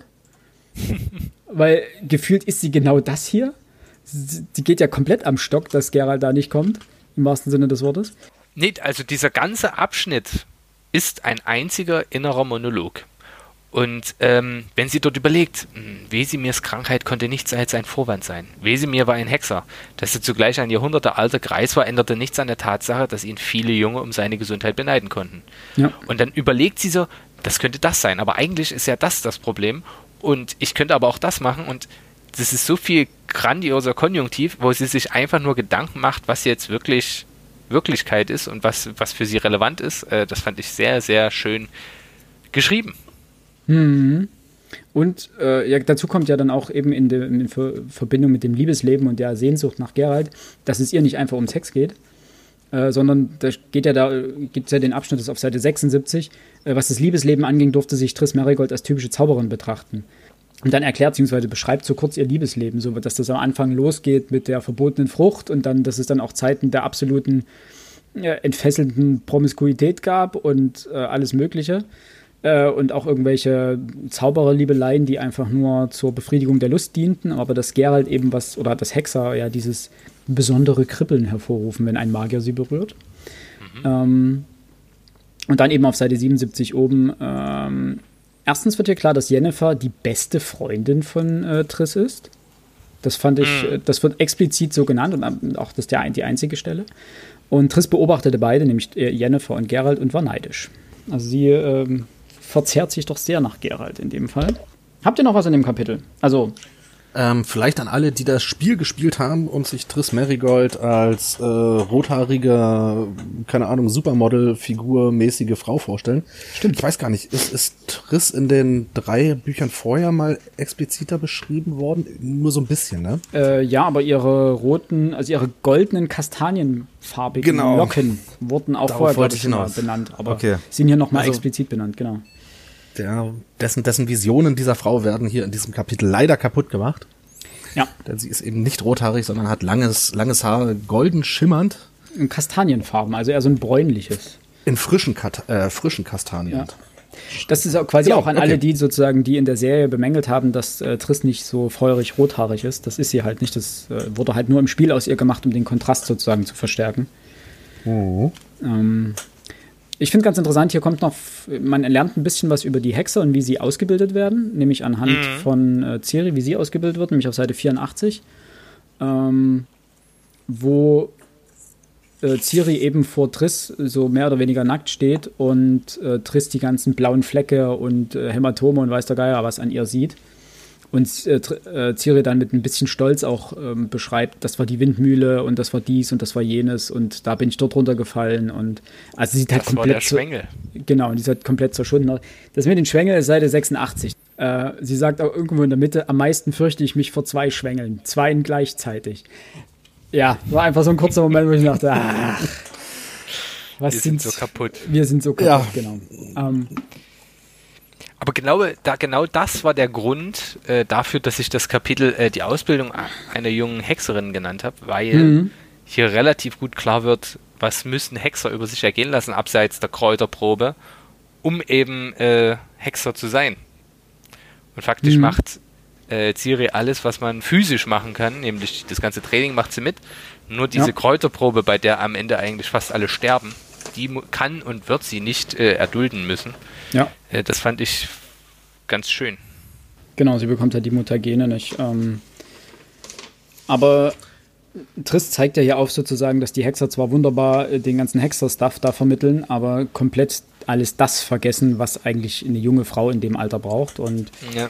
da muss ich jetzt sowieso, bevor jetzt irgendjemand einsch äh, einschreitet und sagt, hier, Sapkowski ist ein Sexist oder sowas, ich muss sagen, das Buch hat richtig feministische Züge. Denn wenn man mal schaut, es ist voller starker Frauen und viele Frauen in mächtigen Positionen, gerade die mächtigsten Magierinnen sind Frauen. Ja, auch die weisesten. Also wenn man sich ja. anguckt, was dann die zweite Ausbildungs- oder Stätte von Ciris Ausbildung anbetrifft, ja. äh, Neneke ist ja auch eine absolute Respektsperson. Ja, und, und ja. Ja, aber das, das, merkt man, also es wird richtig deutlich, dass es unglaublich viele starke und ähm, einflussreiche, weise, intelligente Frauen in dem Buch gibt, äh, die einen gehörigen Impact haben auf die Handlung und auf alles. Also sehr schön, also es ist sehr untypisch für die theoretisch mittelalterliche Zeit, in der es ja spielt und für auch für diesen, äh, ja, auch in dieser Welt herrschenden Rassismus etc. ist es halt geradezu, das kontrastiert das ganze Programm nochmal. Auch später kommen wir vielleicht bei der Politikszene dann nochmal dazu. Da fragen die Herrscher ja auch eine Frau am Ende, äh, was, was sie denn nun tun sollen. Die vier mächtigsten Herrscher der, nördlichen Königreiche fragen eine Frau, was machen wir jetzt? Und, das kommt noch dazu, ähm, die ganzen Magier sitzen ja als Räte in den ganzen äh, Räten der Königshäuser. Das hat man auch in der Serie schon gesehen. Und wenn man sich die Namen durchliest, ja, es sind Männer dabei, aber ein Großteil davon sind Frauen. Ja, ich finde generell, dass er das relativ klug macht. Ähm, die meisten Frauen sind auch einfach deutlich smarter hier als die Männer. So. Ja. Also selbst, selbst die äh, schon gestorbene Kalante war ja. ja absolut respektiert und äh, hat den Männern in neun von zehn Fällen aufgezeigt, wer hier gerade die Königin ist. Und mal ganz ehrlich, und selbst Gerald ist ja nicht in allen Belangen das Smarteste. Von, er wird ja auch regelmäßig auf seine Defizite von diverse Frauen hingewiesen. Ja, und das zu Recht. Ja, vollkommen, ja, natürlich, genau. Ganz unabhängig davon wünscht sich Ciri allerdings von Triss, äh, dass sie sie in einen Jungen verwandelt. Also diese Sicht, dass Frauen gewissermaßen irgendwo mh, ja, wie, wie ihr das schon ausgedrückt habt, irgendwie eine, eine, eine, eine übergeordnete Rolle spielen innerhalb der Gesellschaft, die ist zumindest bei Ciri noch nicht angekommen. Das hat aber andere Gründe. Ähm, weiß nicht, da würde ich euch jetzt mal fragen, meint ihr, dieser, dieser Wunsch, ein Junge zu sein, wird später nochmal äh, thematisiert? In einem späteren, späteren Roman? Glaube ich nicht, weil er fällt ja jetzt, er fällt ja hier schon weg, letztendlich. Er fällt ja mit der Ausbildung durch Triss und durch äh, später äh, Jennifer fällt er ja schon. Also es kann natürlich kommt, dass nochmal so ein Rückfall kommt, aber der Anfang ist, oder sie will ja am Anfang ein Junge werden, weil sie sich für nicht gut genug hält, die ganzen Hexerprüfungen zu bestehen. Weil sie ja sagt, sie, ist, sie wird dauernd zurechtgewiesen, dass sie äh, nicht gut auf dem Hexerpfad ist, dass sie nicht gut bei der Windmühle ist, dass sie das, dies und jenes. Äh, dass das doch Jungen alle viel, alles viel besser können. Und erst die beiden Frauen geben ihr doch dann das Selbstbewusstsein und zeigen ihr, was sie doch äh, imstande ist zu tun. Das heißt, ich glaube nicht, dass die Gesellschaft, die, diese Gesellschaft äh, im Witcher, schon so weit ist, dass die Frauen als starke Rolle wahrgenommen werden innerhalb dieser Gesellschaft, sondern ich glaube, wir als Leser bekommen, bekommen die starken Frauen in dieser Gesellschaft gezeigt. Ich glaube nicht, dass das dort Usus ist, weil das sind ja alles sehr besonderes, herausstechende Frauen. Ähm, man sieht ja auch, es gibt vergleichsweise wenig Königinnen. Es gibt Kalante, es gab Kalante. Es gab Kalante, ja. Und dann gibt es die äh, Maeve von Lyra. Das ist die Königin, die später nochmal eine Rolle spielt. Und der Rest sind ja Könige. Das sind ja alles Männer erstmal. Das heißt, ich glaube nicht, dass die Gesellschaft prinzipiell sehr ausgeglichen ist, was die Frauenquote angeht. Aber uns werden gezeigt oder uns wird gezeigt, wie viele starke Frauen es in dieser Gesellschaft gibt und wie sehr sie die Geschicke des Landes bzw. des Kontinents beeinflussen und was sie doch für eine Macht haben und in wie vielen Fällen sie einfach ihren männlichen Pendants überlegen sind. Rein intellektuell und nicht nur intellektuell, sondern teilweise auch was die Fähigkeiten anbelangt. Wollen wir ins dritte Kapitel gehen? Mhm. Wollen wir. Was habt ihr für Titel? Hier habe ich mal so. wieder. Hier, das ist das Kapitel, wo ich nur einen Titel Ganz habe. Ganz kurz, Kapitel 2, was ich noch sehr schön fand, war, ähm, wie Triss den Hexern gezeigt hat, dass es eine Unpässlichkeitszeit äh, von Ciri gibt. Das ist auf Seite ja, 90. das war auch sehr. Das war sehr schön, wo Ciri dann im Kleid nach unten kommt und sagt: äh, äh, Liebe Hexer, ich bin, un es, ich bin unpässlich. Nee, warte mal, sie nutzt doch diesen, diesen merkwürdigen Begriff, den Sa sie. Sie sagt doch unpässlich, oder? Moment. Nee, in, indisponiert. Und äh, Lambert oder so, der dann sagt, wenn diese Indisponiertheit ja, vorbei genau, ist, da genau. muss, der muss sich schmunzeln. Ja, ich kann heute nicht trainieren, sagte sie langsam, Seite 90 ist das in der Mitte. Und exakt in der vollkommenen Stille auf. Denn ich bin, ich bin, sie schaute zur Zauberin, Triss zwinkerte ihr zu, zog eine Grimasse wie ein mit äh, seinem Streich zufriedener Lausebengel und bewegte die Lippen, um ihr das auswendig gelernte Wort vorzusagen. Indisponiert, vollendete Ciri laut und stolz den Satz und reckte die Nase fast bis zur Decke, wie sie mir begann wieder zu krächzen. Aber Eskel, der liebe Eskel, verlor nicht den Kopf, sondern es verhielt sich abermals so, wie es sich gehörte. Aber genau das ist es ja auch, was ich ausdrücken wollte mit ein junges Mädchen unter Männern. Ja. Weil einfach, ich will denen gar nicht zu nahe treten. Mein Gott, die leben dort jedes Jahr über den Winter nur unter Männern. Die haben natürlich gar keine Ahnung, was da in dem jungen Mädchen vorgeht. Und sind auch noch Hexer. ne? Ich meine, die sind ja. gefühlsbefreit im Zweifelsfall oder gefühlsarm sie sind äh, komplett mutiert und haben sowieso irgendwie die Hälfte der Probleme aller anderen Menschen nicht. Ähm, Eben. Also gefühlsarm, da müssen wir nachher mal noch drüber diskutieren, weil das wird ja thematisiert äh, ja. in einem Streitgespräch zwischen ja. Triss und, und Gerald. Wollen wir trotzdem jetzt fortfahren? Kapitel 3, ja. Und Visionen, Visionen habe ich es genannt. Okay. Ja. Was Besseres fiel mir nicht ein. Bei mir heißt es Training und Ideale. Okay, bei mir heißt es Ciris Bootcamp. Oh, find ich, das finde ich am coolsten. Ciris Bootcamp ist charmant. Weil, und das ist, das ist ganz interessant, ähm, es sind acht Absätze in dem Kapitel. Ja. Und fünf davon sind Ciri-Ausbildung. Und zwar jedes Mal durch jemand anders. Ne, also das erste ist ja sozusagen, das, der erste Abschnitt ist ja das mit der, die da, die versucht, diese Vision unter Kontrolle zu bringen. Äh, es ist ein Foreshadowing auf Kapitel 4 auf Seite 107. Das ist ja diese Mhm. erste Vision. Ciri wandte, also irgendwo in der Mitte auf Seite 107, Ciri wandte sich zu ihr um, sie hob eine Hand und die, Zu äh, die Zauberin sah das Rinnsal von Blut, das an der Lebenslinie entlang zum Handgelenk floss. Das ist eine Rose, sagte das Mädchen ruhig. Die Rose von Sheravet. Sheravet, so rum. Ich habe mich gestochen, es macht nichts. Das ist nur Blut, Elfenblut.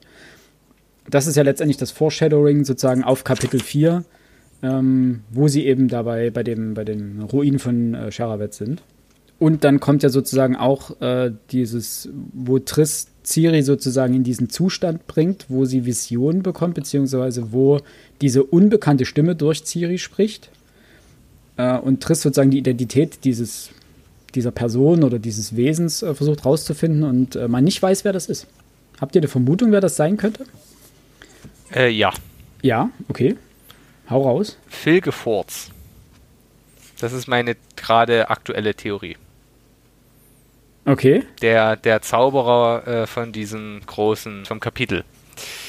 Das ist eine interessante Sache. Ähm, da habe ich noch, da hatte ich noch eine andere Verknüpfung, da kommen wir dann später noch dazu. Ähm, genau, nach, dieser, nach diesem Visionseinerlei äh, ähm, bewacht Tri äh, Triss Ciri dann ja und schafft es sozusagen, dass sie diese Visionen nicht mehr hat, dass sie dann ruhig schläft erstmal, bis auf weiteres. Mhm. Und dann kommen die fünf Kapitel, nämlich die Ausbildungskapitel. Ähm, und zwar, also nicht Kapitel, sondern Absätze. Das erste ist die Ausbildung durch Lambert, körperlich, auf, äh, auf der Windmühle, auf dem, auf dem Pfad, auf dem Schwengel, was auch immer.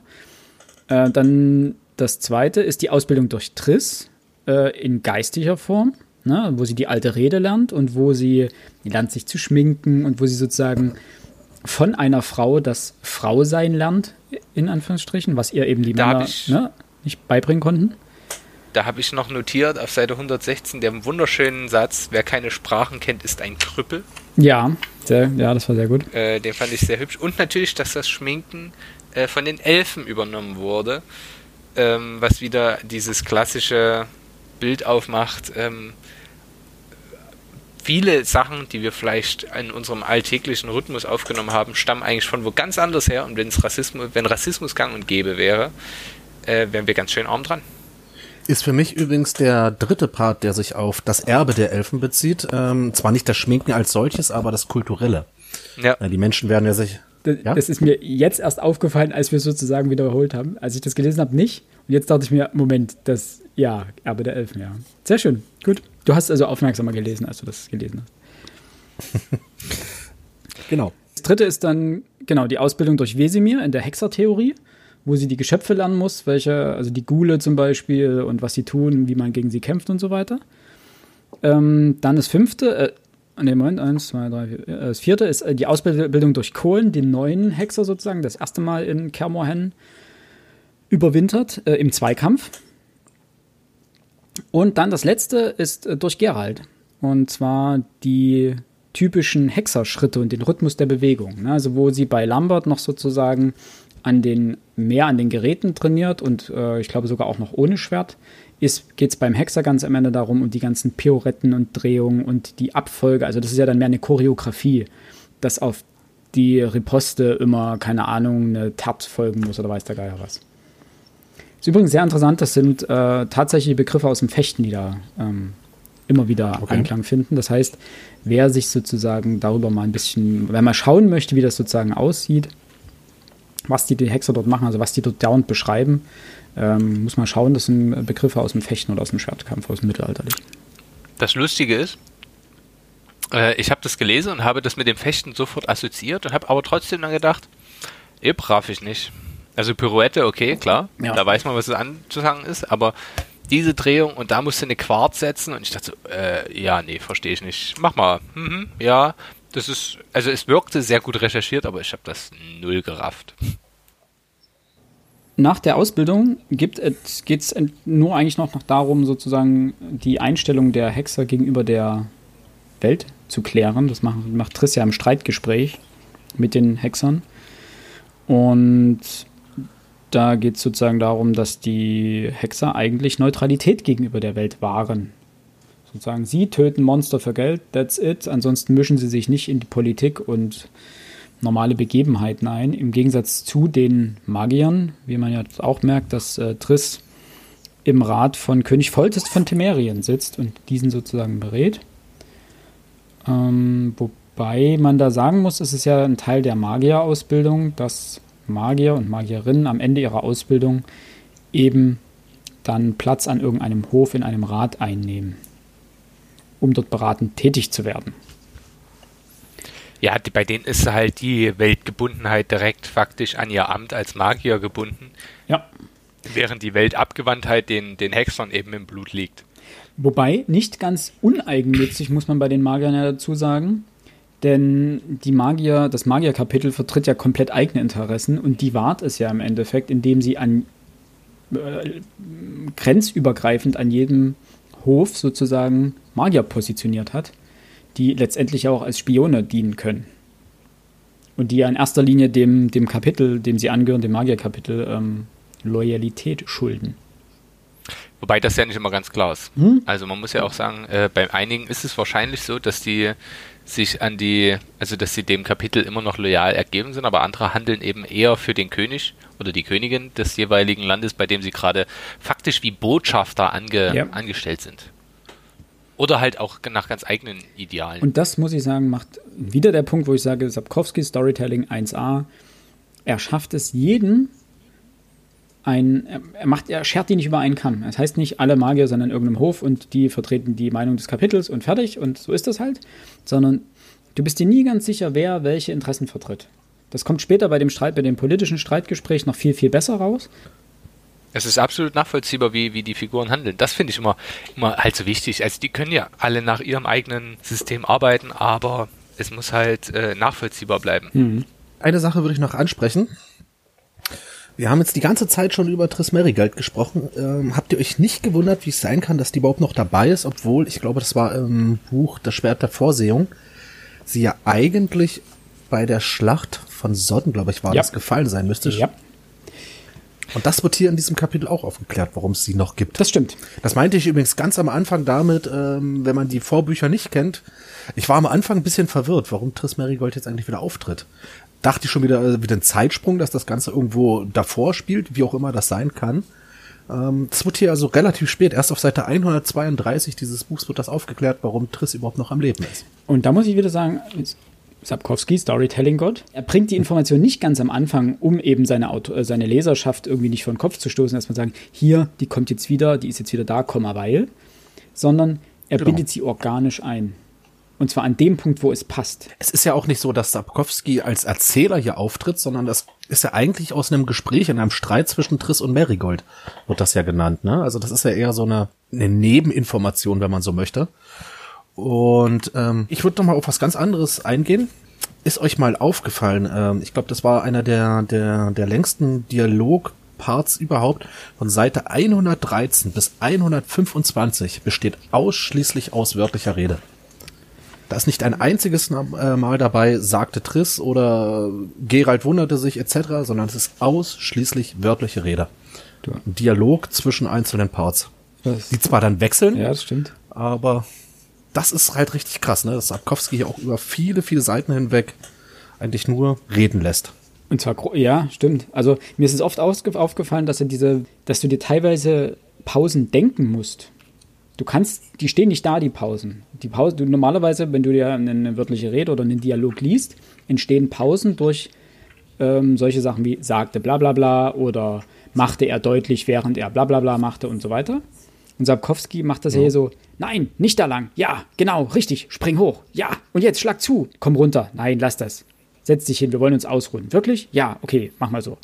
Durch, und du musst dir die Pausen denken sozusagen dazwischen. Das rattert ja nicht so runter, sondern dazwischen passieren ja sozusagen Dinge. Es liest sich verdammt gut und verdammt ähm, was, schnell. Was er wirklich, was er gut schafft, ist, ähm, dass du nicht irgendwie nach zwei Seiten, ähm, dir, wer, wer ist denn jetzt hier eigentlich derjenige, der spricht? Mhm. Sapkowski, gut, ähm, er macht das natürlich da, dadurch, dass er die Namen sehr häufig erwähnt. Ne? Ähm, Schneller Ziri oder Nein Lambert. Aber es ist nicht störend, oder? Es ist nicht störend. Genau. Es fühlt sich wie, eine, wie ein echter Dialog zwischen zwei Personen an. Das muss das und das also ich finde die Dialoge hier sind viel näher an einem realistischen oder reellen Gespräch dran als in vielen anderen Romanen. Weil eben auch, weil eben auch die Erzählperspektive, und das ist der das, das was, was du ja gerade auch meintest, ähm, es gibt keinen Erzähler, der dir die Geschichte erzählt, sondern die, die Figur, er lässt die Figuren die Geschichte erzählen, durch ihre Handlung, mhm. durch das, was sie sagen. Und das, finde ich, macht dieses Buch so, so nahbar und so spannend. Ohne euch da jetzt dazwischen grätschen zu wollen. Nein, ich wollte es ich wollt's nur mal anmerken, ähm, weil das war jetzt so der, der längste Part, wo es mir auffiel. Ähm, vielleicht gibt's gibt's noch längere, aber zwölf Seiten Dialoge, ähm, ohne dass es stört, das muss man erstmal Das ist mir so gar nicht aufgefallen, dass, das, also, dass, dass da nichts dazwischen stand. Das habe ich gar nicht mitbekommen. Wenn man sich die, Zei äh, die, die, die Zahlen, also was Alex gerade gemacht hat, wenn man dann sich vorstellt, zwölf Seiten, ist eigentlich unvorstellbar, dass es einem das nicht direkt aufgefallen ist. Aber ich merke bei diesen Dialogszenen dann immer wieder, wie schnell und saftig sich dieses Buch runterliest. Mhm. Ähm, nichtsdestoweniger würde ja, ich darum ja. bitten, dass wir jetzt mit dem vierten Kapitel fortfahren. Sorry, dass ich euch jetzt immer mal, aber wir schaffen es sonst nicht unter vier Stunden. doch, am Ende machen wir das so, wie wir das mal angekündigt haben. Wir machen Teil 1 und Teil 2. Ja, okay. Kapitel 4.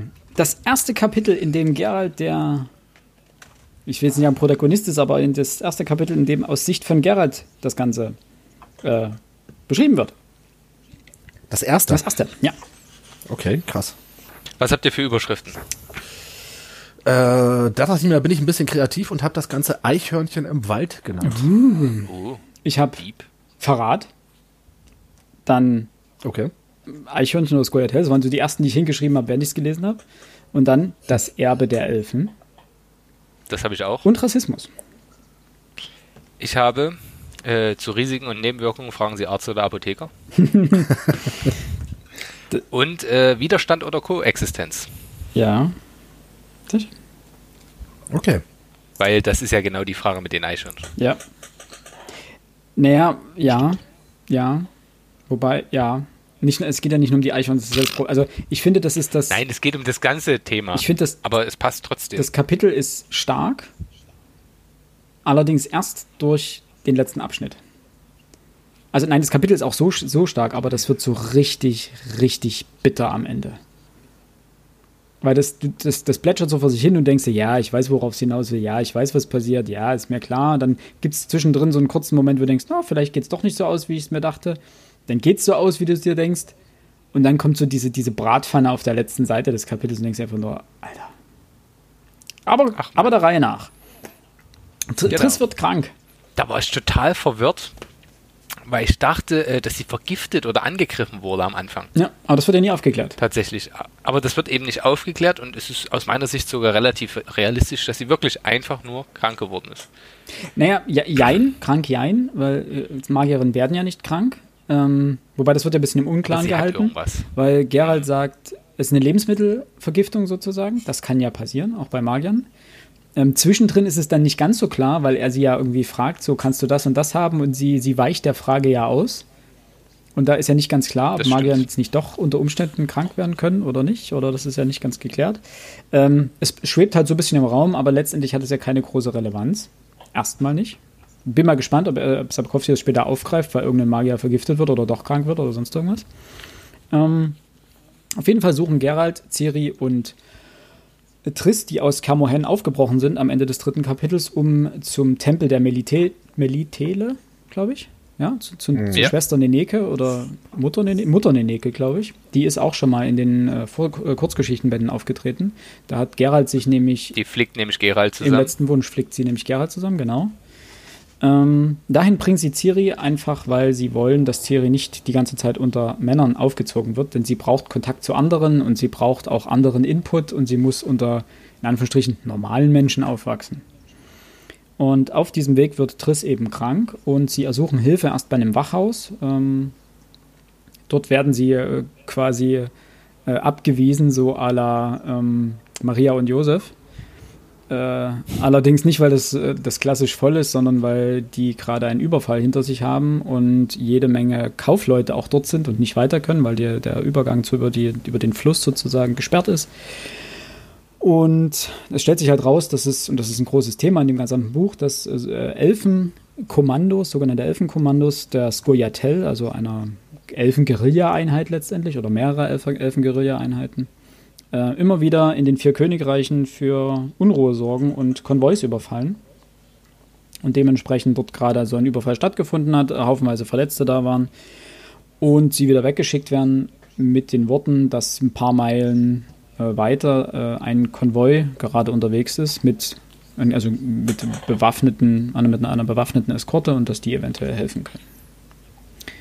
Ja, das ist so die, die, die das Grund, der Grundgedanke des äh, vierten Kapitels. Und ja. sie treffen auf einen alten Bekannten. Jarpen Zikrin. Genau, Jarpen Zikrin. Und äh, wisst ihr noch, woher er den kennt? Ähm, das ist die Geschichte mit dem goldenen Drachen. Genau, die Grenze des Möglichen. Äh, ist, ja, der Titel wäre mir jetzt nicht mehr eingefallen, aber. Ja, ich habe auch nachgeschaut. Äh, ist im Schwert der Vorsehung ähm, mit drin, äh, ist glaube ich sogar, Moment, ich habe es hier liegen, ist der, genau, ist sogar die, das erste Kapitel im Schwert der Vorsehung, im zweiten Kurzgeschichtenband. Genau, und da lernen sie Japan Zikren kennen und seine ähm, Zwergensöldner sozusagen. Was ich anmerken wollte. Hm, merk mal. Es mhm. gibt, als die an dem Wachhaus sind, mhm. eine schöne Debatte darüber, wie jetzt mit diesen Elfen zu verfahren ist. Ja. Und wo auch die unterschiedlichen Positionen äh, zwischen einem Ritter und bei dem man merkt, okay, wir müssen ja alle, wir müssen ja alle eigentlich alle ausrotten, anders geht's nun mal nicht. Also der, der ein Mann, der, der äh, sich für die Breitseite entscheidet. Und ein Mann aus dem, ich nenne es mal, äh, ja, es ist ein Zöllner, also ein sehr einfacher Mensch, ähm, der den wunderschönen Satz prägt, äh, aber was kümmert es mich, wer mir einen Pfeil durch die Gurgel schießt, ein Räuber oder ein Elf? Das Dach, das sie mir nachts über dem Kopf anzünden, brennt so oder so. Ja. Ihm ist es egal, wer den Zunder hält. Ähm, das ist eine sehr interessante Position, die ich irgendwo auch nachvollziehen kann. Der einfache Mann sagt sich halt, es ist mir völlig wurscht, wer mich regiert. Hauptsache, er sorgt dafür, dass es mir gut geht. Ja, nicht nur das, sondern auch, äh, dass sozusagen ein schlechter Charakter nichts mit der Rasse zu tun hat. Genau, ja, das kommt das, noch mit dazu. Es ist komplett egal. Also ein Arsch, also ob der Arsch nur eine spitze Elfenohren hat, ein kleiner Zwerg ist oder ein Mensch, der um die Ecke kommt, ist egal. Wenn er mich tötet, finde ich, find ich das nicht gut. Dann ist es mir wurscht, welche Rasse der ist. Und dann, ähm, und da, es geht ja dann nicht, der, der Ritter macht das ja dann nicht nur an den Elfen fest, sondern der sagt ja dann eigentlich, eigentlich müssten wir alle nicht Menschen ausrotten. Also da, da geht es genau. ja richtig scharf her. Da sind wir ja schon bei äh, Völkermord mal ein bisschen. Und das Coole ist ja, dass das dann mit Japan Sikrin auch selber nochmal aufgegriffen wird. Ja. Der ja eben genau dafür kritisiert wird, dann von seinen eigenen Ethnienkollegen, ich weiß nicht, wie, wie man das besser ausdrücken soll, ja. äh, die ihm halt vorwerfen, hier, du machst gemeinsame Sachen mit den Menschen. Ja. Und ich finde insgesamt, äh, da kann man ja auch mal ja, eine Empfehlung einfach an unsere Hörerinnen und Hörer durchgeben. Diese ganzen Debatten, die hier bisher, was wir auch schon weiträumig angesprochen haben, ihr müsst das selber lesen, um halt wirklich diese Gedanken nachvollziehen zu können, wie großartig hier, hier Themen abgehandelt werden, die auch in unserer heutigen Zeit von absoluter ähm, Aktualität sind und, und, über die man sich wirklich einfach mal Gedanken machen sollte und wie schön die hier aufgearbeitet sind. Ja, und vor allen Dingen, das wurde 94 geschrieben, ne? Ja, eben. Das ist 26 Jahre her. Fast, ja. 16. 94. Äh, nee, 26, stimmt, Tatsache. 26. Soll ich dir sagen, warum? Warum? Weil ich in dem Jahr geboren wurde. Und ich dieses Jahr noch 26 werde. Das heißt, es ist ein 26 Jahre altes Buch, das immer noch brandaktuell ist. Das ist das Schöne an Fantasy, muss ich ja fairerweise sagen. Ähm, du kannst, also das gilt, gilt, ja auch für Science Fiction, du kannst Ideen, du kannst ähm, Theorien über Jahrhunderte konservieren und sie immer noch gültig halten. Das nur so ein kurzer Einblick. Genau. Ähm, ja, ich muss da mal ganz kurz dazwischen grätschen. Also ähm, jetzt, jetzt loben wir Sapkowski hier über einen grünen Klee. Ähm, 1994, wenn wir da an Deutschland mal zurückdenken, es war in Deutschland eine extreme Zeit, äh, was äh, Neonazis anging. Gut, er ist Pole, ne? Also ne, ähm, das war dort nicht anders gewesen. Und es gibt da auch im, Gott, das ist jetzt glaube ich im fünften Kapitel dann, äh, gibt's da, äh, kommt ja auch nochmal auf die Umweltfrage zu sprechen, wo er über den Fluss redet, Ja. äh, in dem früher so und so viele Fischarten gab. Jetzt gibt's noch irgendwie keine Ja. Ahnung, wie viele da jetzt noch drinne sind. Ähm, auch das war in den ehemaligen Sowjetstaaten, ähm, die Natur war kaputt gemacht. Ja. Also er brauchte da bloß rausgucken aus dem Fenster und hat eigentlich das gesehen, was er hier nieder, Ja, ja. Nieder, äh, niederschreibt. Also er war jetzt, er war jetzt kein ähm, Visionär. So nach, das, das kann man jetzt Also nicht sagen. genau, darauf wollte ich hinaus. Also Visionär war er Nein, jetzt nicht, aber. Ähm, er hat viel Zeitgeschehen mit reingenommen. Und das ist eigentlich wiederum schade, dass sich unsere Zeit bis heute dahingehend nicht wirklich Geändert hat. verbessert Ja, hat. das stimmt. Ja, Dass wir die gleichen Probleme haben wie vor 26 Jahren und gleichen Probleme Ja. wie vor 26 Jahren, ja. Das ist ja auch noch so eine Sache. Äh, ich glaube, das kommt dann später nochmal, äh, dass man aus der Geschichte oder mit Geschichte nicht die Gegenwart oder die Zukunft prophezeien kann. ja, das kommt Äh, später was noch. dann ne? ja später eine Rolle spielt.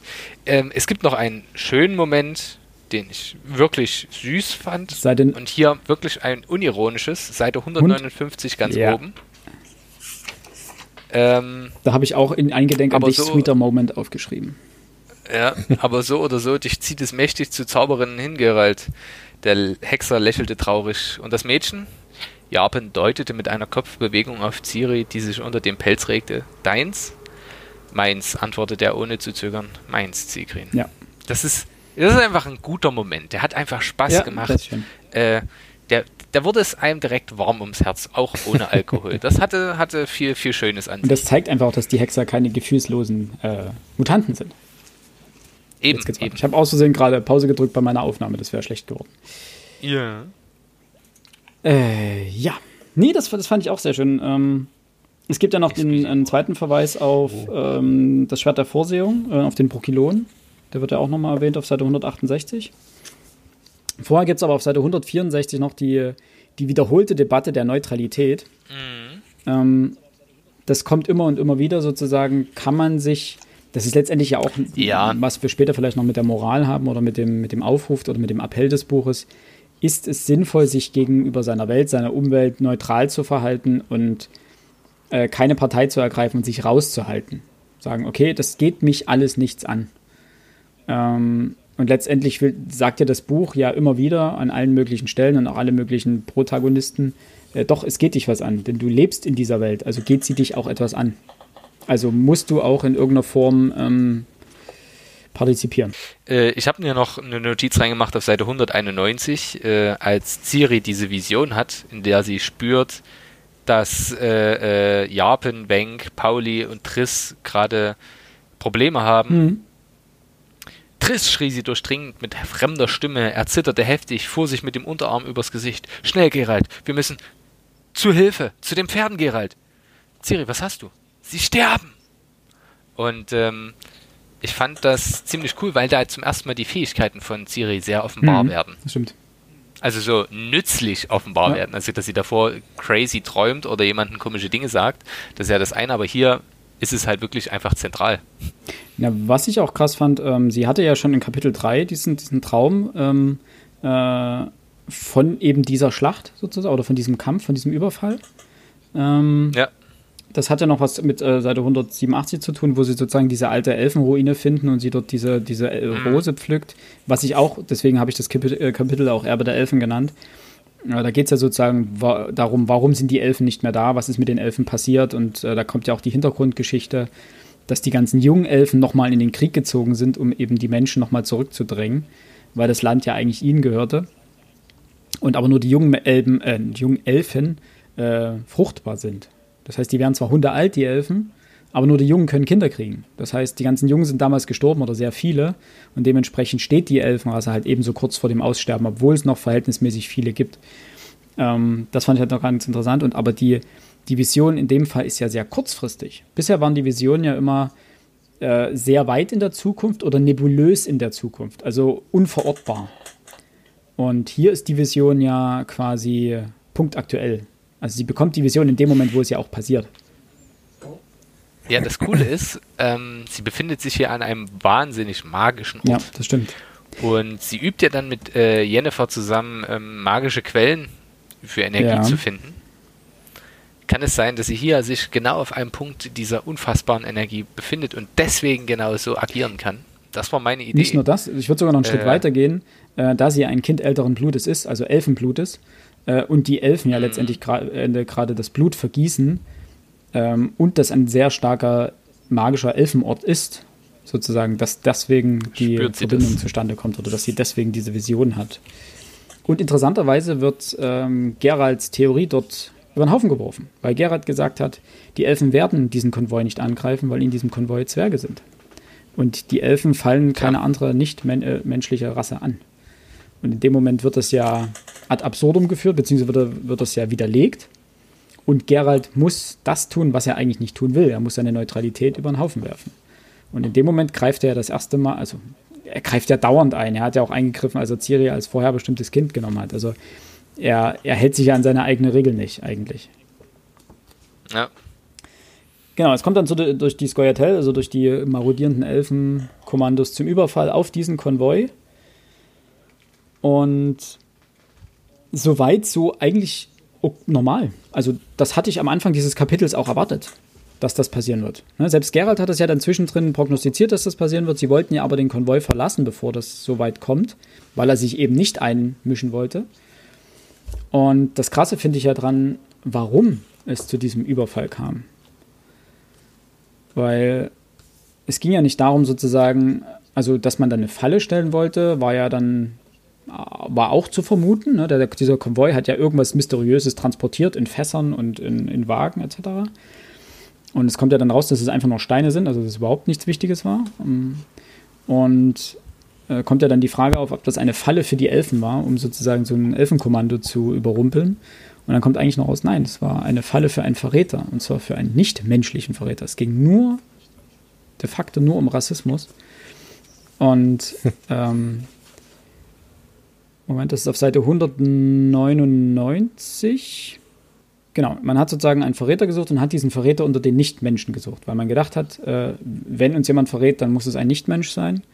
Ähm, dann relativ weit unten. Die haben gedacht, genau, das das war notwendig, Herr Ziegren, sagt der Ritter. Es ist Krieg, es gab einen Befehl, wir mussten Gewissheit haben. Japan schwieg, dann kurze Auslassung. Der Zwerg wandte langsam den Kopf, betrachtete die Ritter, Gerald, Ciri, alle, die Menschen.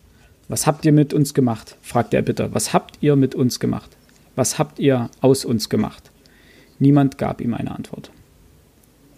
Die Augen der langbeinigen Elfe waren glasig und matt, auf ihren verzerrten Lippen war ein Schrei erstarrt und so weiter. Und das war halt so dieses, dieses also man muss dazu sagen, dass er sozusagen Freunde hier verliert aus seinem, aus seinem Söldnertrupp und letztendlich einfach die für nichts gestorben sind. Also einfach nur aus. Vorurteilen gegenüber Nicht-Menschen sind sie gestorben.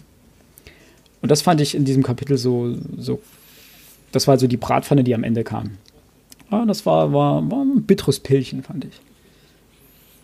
Ja. Aber wir kommen zu einer lustigeren, zu einem lustigeren Kapitel, Ja.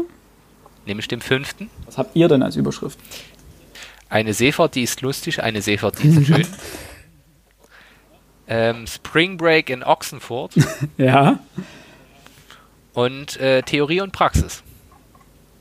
okay. Das sind meine drei Titel. Alex? Nicht schlecht, nicht schlecht. Also ich habe es mir wieder sehr einfach gemacht. Ich habe es einfach bloß auf dem Fluss genannt. Okay. Ich habe eine ganze Menge. Ähm, ich habe Falle Nummer zwei. Äh, Gerald als Fischer, das waren so die ersten, die ich hatte. Dann war Fischen im Trüben. Ähm, Flora und Fauna. Alle suchen Ciri und Wünschelrutellen mit Rittersporn. Ich Das hätte noch schön. äh, äh, Fischen Impossible. Fischen, Fischen im. Oh, oh, oh, oh. Das, ja, ja, ja, okay. Die ist mir gerade eingefallen, den schreibe ich mir Den, muss ich, mit den auf. schreibe ich mit hin. Gut. Das ist sehr schön. Ähm, interessanterweise gibt es zwischen Kapitel 4 und 5 einen immensen Zeitsprung. Ähm, Im Kapitel 4 waren sie Ja. ja auf dem Weg zur, zum, zum Tempel der Militele. Äh, Im Kapitel 5 ist Ciri scheinbar schon abgegeben, Schon eine ganze Weile schon eine ganze da, Weile ja. dort. Triss ist auch nicht mehr da. Äh, und Gerald hat mittlerweile auf irgendeinem ähm, Boot angeheuert als ja, Bodyguard für das Boot, als Begleitschutz. Und auch hier wieder Mastermind, Storytelling, äh, Storytelling, Mastermind Sapkowski. Wie erklärt er den Zeitsprung? Durch zwei Briefe. Ist Ja. super cool. Also dadurch, dass er es nur durch seine Charaktere erzählen lässt, hat er keinen Erzähler und das, wie macht er das? Durch zwei Briefe. Und das finde ich unglaublich smart wieder gelöst. Der eine Brief ist ähm, von Ciri die sich sozusagen ähm, eingelebt hat, mehr oder weniger, äh, in dem Tempel bei Neneke. Und das hatten wir ja vorhin schon angesprochen, was Besondere an dem Brief ist. Er, er strotzt vor Fehlern, ja. Ja, und er ist geschrieben wie das ein, keine Ahnung, wie alt ist sie? 13, glaube ich, ist sie. Das sagt sie später ja. im, im, äh, im Gespräch mit Jennifer. Wie ein 13-jähriges Mädchen schreibt halt, mit Rechtschreibfehlern, mit einfachen, kruden Sätzen zum Teil und. Äh, ich einfach dieses, ich gehe in den Park und trainiere, trainiere mit E vorn, mhm. äh, wenn ich Zeit habe, aber nicht immer, weil ich auch in der Küche oder im Garten arbeiten muss, wie alle Mädchen. Und Unterricht haben wir auch schrecklich viel. Aber das macht nichts, ich werde lernen. Du hast ja auch im Tempel gelernt. Mutter Neneke hat das gesagt. Genau. Und dann hat sie noch gesagt, mit dem Schwertfuchtel kann jeder Trottel, aber eine Hexerin muss klug sein. Gerald, du hast versprochen, dass du kommst. Komm!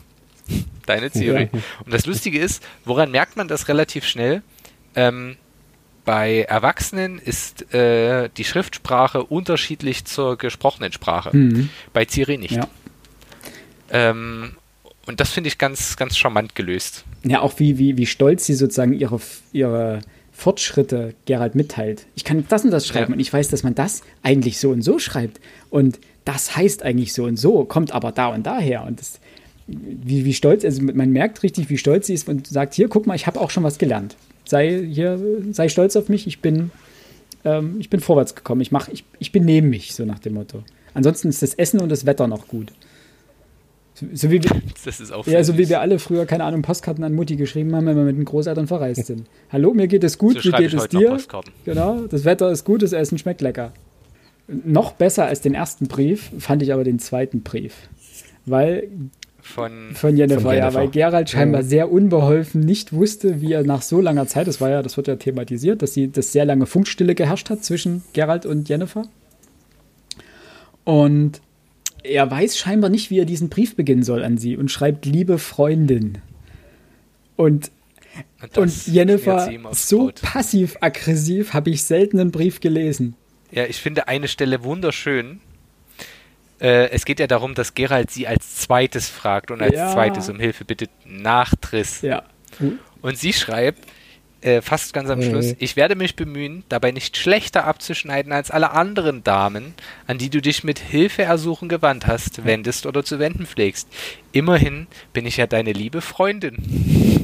Äh, Mir ist sie, zu sehr an deiner wertvollen Freundschaft gelegen, als dass ich dich enttäuschen könnte, lieber Freund. Ich wollte sagen, wie oft dieses lieber Freund drin vorkommt. Das ist sie, sie, sie schreibt auch mitten, mitten im Brief, ähm, ich fühle mich geehrt, dass ich die Zweite bin an die du dich wendest. Ja.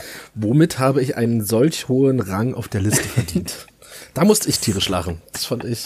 Das ist so schön. Die war etwas, etwas angepisst, ja. die liebe Jennifer. Du merkst ja auch so, der, der Brief roch nach Flieder und Stachel. Gerald flucht ja sehr viel, wenn er den Brief liest. Ich glaube, er hat gerade richtig Spuntus, sie wiederzusehen. Das ist wirklich, das war sehr charmant, ja. Das war sehr süß, ja. Ich finde aber auch eine Szene danach sehr schön, wo Ger äh, in welcher Gerald mhm. äh, mit, diesem, mit diesem Forscher spricht. Äh, da gibt es viele, also die finde ich, fand ich irgendwie alle ziemlich grandios, weil dieser Forscher so dieser typische ähm, Bibliotheksritter ist, der irgendwie alles Wissen aus Büchern hat und dann die Realität ihn sein, sein Glashaus zerschmettert. Ja, das kann nicht sein, das stand in meinem Buch nicht so drin. Genau. Und Gerald macht ihm auf Seite 217 relativ klar, ja, dass es Theorie gibt und die kennt dieser, dieser Forscher. Und es gibt die Praxis, äh, die Gerald ihm dort mitteilt. Ähm, und das Interessante ist, was in diesem Gespräch sehr gut ähm, herüberkommt, ist, ähm, der, der, der Forscher ist absolut überzeugt davon, dass er recht hat, aber auf diesem Schiff selber hat er dann doch Schiss. Also er weicht dann immer mal von dieser, vom Rand des Schiffes weg, weil er dann sich trotz seiner Sicherheit überlegt, äh, ja, ja, ganz sicher bin ich mir vielleicht doch nicht. Das fand ich sehr Er ist ja wirklich Wissenschaftler durch und durch, scheinbar. Denn nicht nur an dem Punkt, wo er Angst hat, äh, weicht er sozusagen von seinem Gehabe ab, sondern auch an dem Punkt, wo dann wirklich dieses Vieh auftaucht und er total euphorisch schreit, das ist das und das, oh ja, großbeißige Zangen und da geht er ja auch total durch und gesteht ja quasi auch seinen Fehler indirekt ein. Ja. Ähm, was ich übrigens ganz interessant fand, ähm, wo wir wieder bei Vermischung von Realität und Fiktion sind, auf Seite 215 ganz unten. Ähm, es geht ja die ganze Zeit um die Familie der Hyphydride. ne, gehört zur Ordnung der Amphipoda. Und die Amphipoda äh, ist die Ordnung der Flohkrebse. Die gibt's. Die ist echt. Cool. Ne, die Hyphrydidae äh, gibt's nicht. Aber die Amphipoda gibt's. Fand ich, fand ich ganz nice. Also ähm, die Beidfüßler. Es spricht für dich, dass du es nachgeschlagen hast. Ich habe es einfach hingenommen. Ich könnte jetzt mal arrogant sagen, ich habe es gewusst, aber ich habe es tatsächlich auch nachgeschlagen. Äh, was ich auch sehr süß fand, 219, also fast danach. Die Seite behandelt einen Zollkrieg. Habe ich auch markiert, ja. Unerwarteterweise habe ich direkt an Trump versus China denken müssen. Und das ist auch meine, meine Notiz dazu, weil diese, ja, der eine legt dem äh, das auf, so, und dadurch muss der andere nachziehen. Und das findet aber der erste wieder total blöd, deswegen erhöht er nochmal. Und da wird diese Absurdität von Zöllen einfach mal wieder vollständig deutlich. Später noch, als dann diese Zöllner ähm, das Geld eintreiben wollen auf dem Schiff und dann sagen, ach komm, wegen irgendwas kriegen wir die schon dran, irgendwas können wir denen noch aus der Tasche ziehen. Ja. Das war sehr, sehr, sehr süß. Diese Wahllosigkeit ist da interessant. Und Ja. äh, das finde ich, das finde ich die Stärke des, der, des zweiten Teils des Buches, die politische Komponente. Also das zeigt Ja. dann, hier gibt es ja nicht nur diese die Fantasy-Komponente mit Magie und Vorherbestimmung und so weiter, sondern es findet ja knallharte Politik statt und die bestimmt ja letztendlich einen Großteil des Laufes dieser Geschichte und die schildert Sapkowski unglaublich gut und fühlt sich in Anführungsstrichen mittelalterlich authentisch an. Äh, denn es geht ja da um diese Schlacht bei Sotten natürlich. Das Nilfgaard ähm, hat ja hier so den, den ähm, Anstrich des Usurpators, also des, des Aggressors auch, ähm, der immer mehr ähm, Ländereien erobert, besetzt und zu eigenen Provinzen macht, wie sie es da ja dann nennen. Und dann irgendwo natürlich ab einem Punkt nicht gerade nicht weiterkommen, nämlich der Punkt ist gerade die Yaruga, was später, finde ich auch interessant, das kommt mit dem späteren Kapitel noch, äh, noch mal vor, warum Nilfgaard nicht über die Yaruga kommt. Auch das hätte er schon ganz am Anfang schreiben können, aber nein, er packt das ganz ans Ende, ähm, wenn es thematisch passt. Ähm, und hier geht es halt auch darum, so nach dem Motto, ja, sie kommen gerade kriegerisch nicht weiter. In vielen anderen Büchern würde das jetzt nicht weiter thematisiert werden, weil es gibt nur die kriegerische Lösung. Aber hier wird erklärt, nein, aber aktuell gibt es den Zollkrieg. Einfach weil die Manufakturen Nilfgaards die nördlichen Königreiche mit richtig viel billigen Waren überschwemmen. Und das einfach das, das Handwerk äh, der nördlichen Königreiche nicht gegenhalten kann mit seinen Waren und den Preisen. Weil sie eben keine Manufakturen das- haben. Und das wird halt auch erklärt. Und das, das, ist, das ist sehr großartig, wie das, äh, wie Nilfgaard sozusagen damit versucht, einen, einen Fuß in die Tür zu bekommen. Neben Spionen und Co. Könnte man, könnte man jetzt auch wieder auf die 90er Jahre beziehen. Ne? Die polnische Wirtschaft war jetzt nach der Sowjetzeit nicht unbedingt das, das Stärkste. Und dann hat gewissermaßen die westeuropäische und amerikanische Wirtschaft auf den europäischen Kontinent Ja. gedrängt. Ist viel kaputt gemacht worden damals. Ähm, äh, wir haben übrigens ähm, eine der lustigsten Stellen des gesamten Buchs ähm, übersprungen Oh, bitte. äh, wo man auch merkt, dass, dass Gerald einfach mal einen eiskalten Humor hat. Ich musste unglaublich lachen, als ich das gelesen habe. Und zwar geht's ganz, ganz unten auf Seite 216 los. Der allerletzte Satz. Ähm, es geht ja darum, dass Gerald diesem Wissenschaftler erklären soll, was Segmäuler sind. Und dann, dann sagt Gerald halt, allerdings gab es halt eine Zeit, da hat es den Anschein, sie seien ausgestorben, sie ernährten sich ja von diesen kleinen Robben. Und da fällt ihm dieser Wissenschaftler ins Wort von zwergwürzigen Flussschweinswahlen, berichtigte der Magister. Seid kein Ignorant, verwechselt nicht Robben und, fängt Gerald wieder an zu sprechen, von Schweinswahlen also. Die Schweinswale indes wurden ausgerottet, weil sie in einer Hinsicht Robben ähnelten, sie lieferten Robbenfell. Das fand ich so gut. Das war, das stimmt. Das, das, das wollte ich bloß noch, weil das, das, das sollte jetzt nicht ungehört bleiben. Da habe ich wirklich lachen müssen, das, Das war wirklich, das stimmt, das war richtig gut. Aber, Äh, was ich, ja, ja, mach mal erstmal. Ich habe dann auch noch zwei Stellen genau hier, die auch genau in dieses Horn stoßen. äh, wo ich gemerkt habe, dass ich habe mir da tatsächlich keinen äh, keinen Anstrich zugemacht. Ähm, dieser kleine Junge, dieser Foltest, Nee, Folters ist der König. oder nee, Emmet, Emeret. Emeret, ja. glaube ich. Ähm, dieser Emeret ist ja unfassbar nervig. Ja. Ja, Und der der- macht das, was ein, ein Autor gerne macht, nämlich er führt diesen kleinen Jungen ein. Beim ersten Mal kann man sagen, okay, das ist jetzt einfach nur zur Illustration der Szene. Völlig klar. Aber beim zweiten Mal ist dann sonnenklar, und es kann gar nicht anders sein, der Junge muss noch absolut relevant für die Handlung Ja. werden.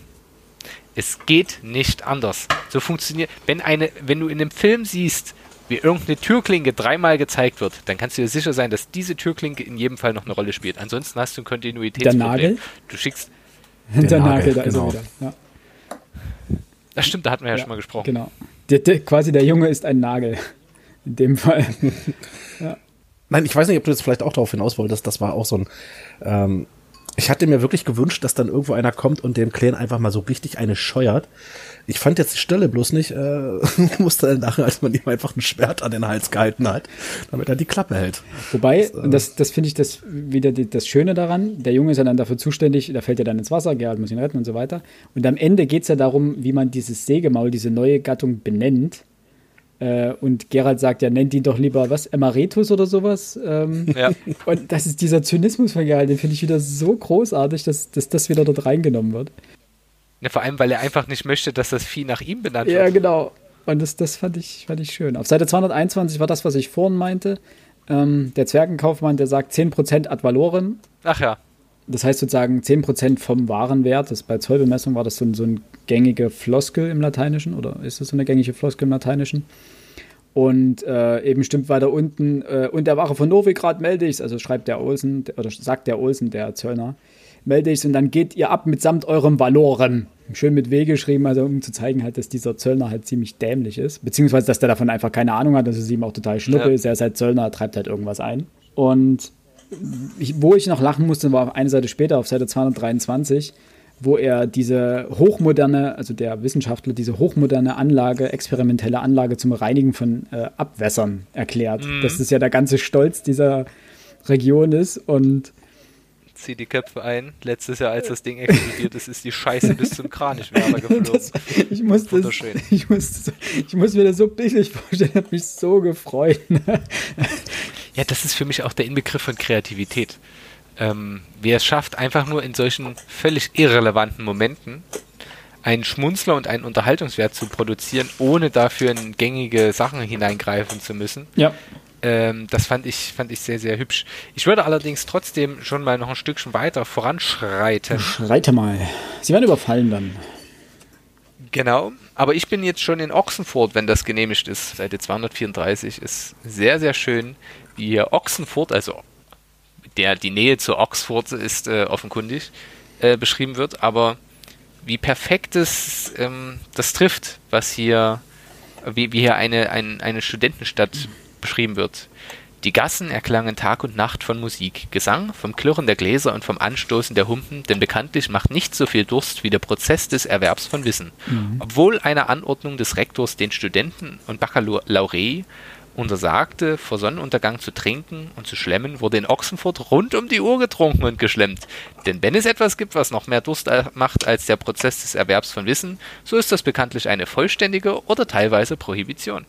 Ähm, Das ist schön. ich fand das sehr, sehr charmant, äh, wie das geschildert ist. Generell, wie hier im späteren Verlauf dann auch diese, der Campus dieser Universität geschildert wird. Ja, und auch die ganzen Marktschreier auf Seite 235. Ähm, Amulette, Elixiere, Liebesfilter, Liebestränke, garantiert wirksame Aphrodisiaka. Eine einzige Prise bringt sogar Tote hoch. Wer will, wer will, wer hat noch nicht? Und dann ein anderer. Ich reiße Zähne aus, fast ohne Schmerzen. Billig, billig. Und interessant, Rittersporn erkundigt sich, was heißt billig? Während er an einem Kalmar kauerte, der auf einem Holzspieß steckte und zäh war wie eine Schuhsohle. Zwei Heller die Stunde. Die Vorstellung, dass das mehr als eine Stunde dauert, lässt mich jetzt schon erschaudern. So unangenehm bei einem Zahnarzt. Ach ja, die andere Anspielung ist dann, wie gesagt, auf dem Cam Campus, auf 239.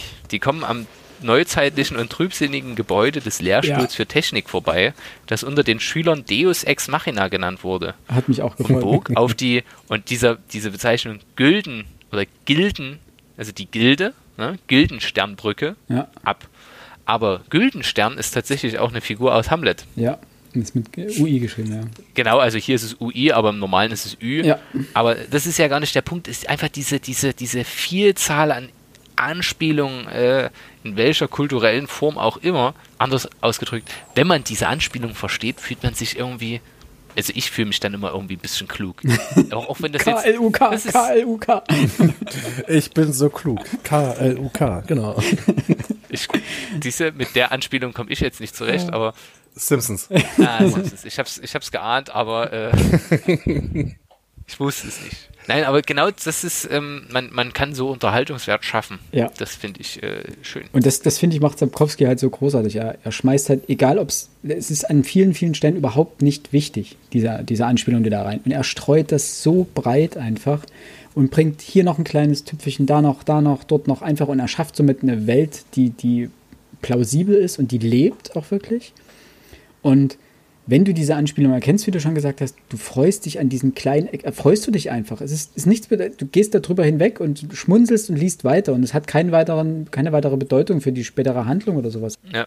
Aber auf 200, äh, Seite 239 äh, tritt auf eine weitere wichtige Person auf, wo wir da gerade sind, nämlich Dijkstra. Ja, ich habe ihn Dijkstra genannt, weil das dieses IJ ist doch eigentlich im Niederländischen immer ja, ein aber, Ei, oder? Ja, aber ich glaube, der wird Dijkstra ausgesprochen. Jedenfalls im Spiel, wird Dijkstra im Spiel wird er auch. Dijkstra genannt. Ähm, Ach, ob- ihr ob- Spiel. Naja, da- das Problem ist bei dem Spiel, es ist ja nicht äh, offiziell anerkannt von Sapkowski. Das heißt, die Frage, ob die es so ausgelegt haben oder ob es stimmt, weiß ich nicht. Er wird im Spiel genauso geschrieben und er ist interessanterweise, wieder eine nette Anspielung, wie er es selber nennt, auf Seite 241, am Lehrstuhl für neueste Geschichte sitzt er ja. Er ist ja der Chef des Geheimdienstes, der Der Redanier. Ja, Chef der Geheimdienste König Visimirs von Redanien. Seite 240, so beginnt der Absatz. Rittersporn nennt ihn aber den Lehrstuhl für vergleichende Spionage und angewandte Diversion. ist auch schön. Auch das fand ich charmant. Also ich finde, Ja. das könnte man dazu sagen noch, weil es gibt ja nun die beiden Bezeichnungen und die sind beide eigentlich ganz lustig. Ja, das stimmt.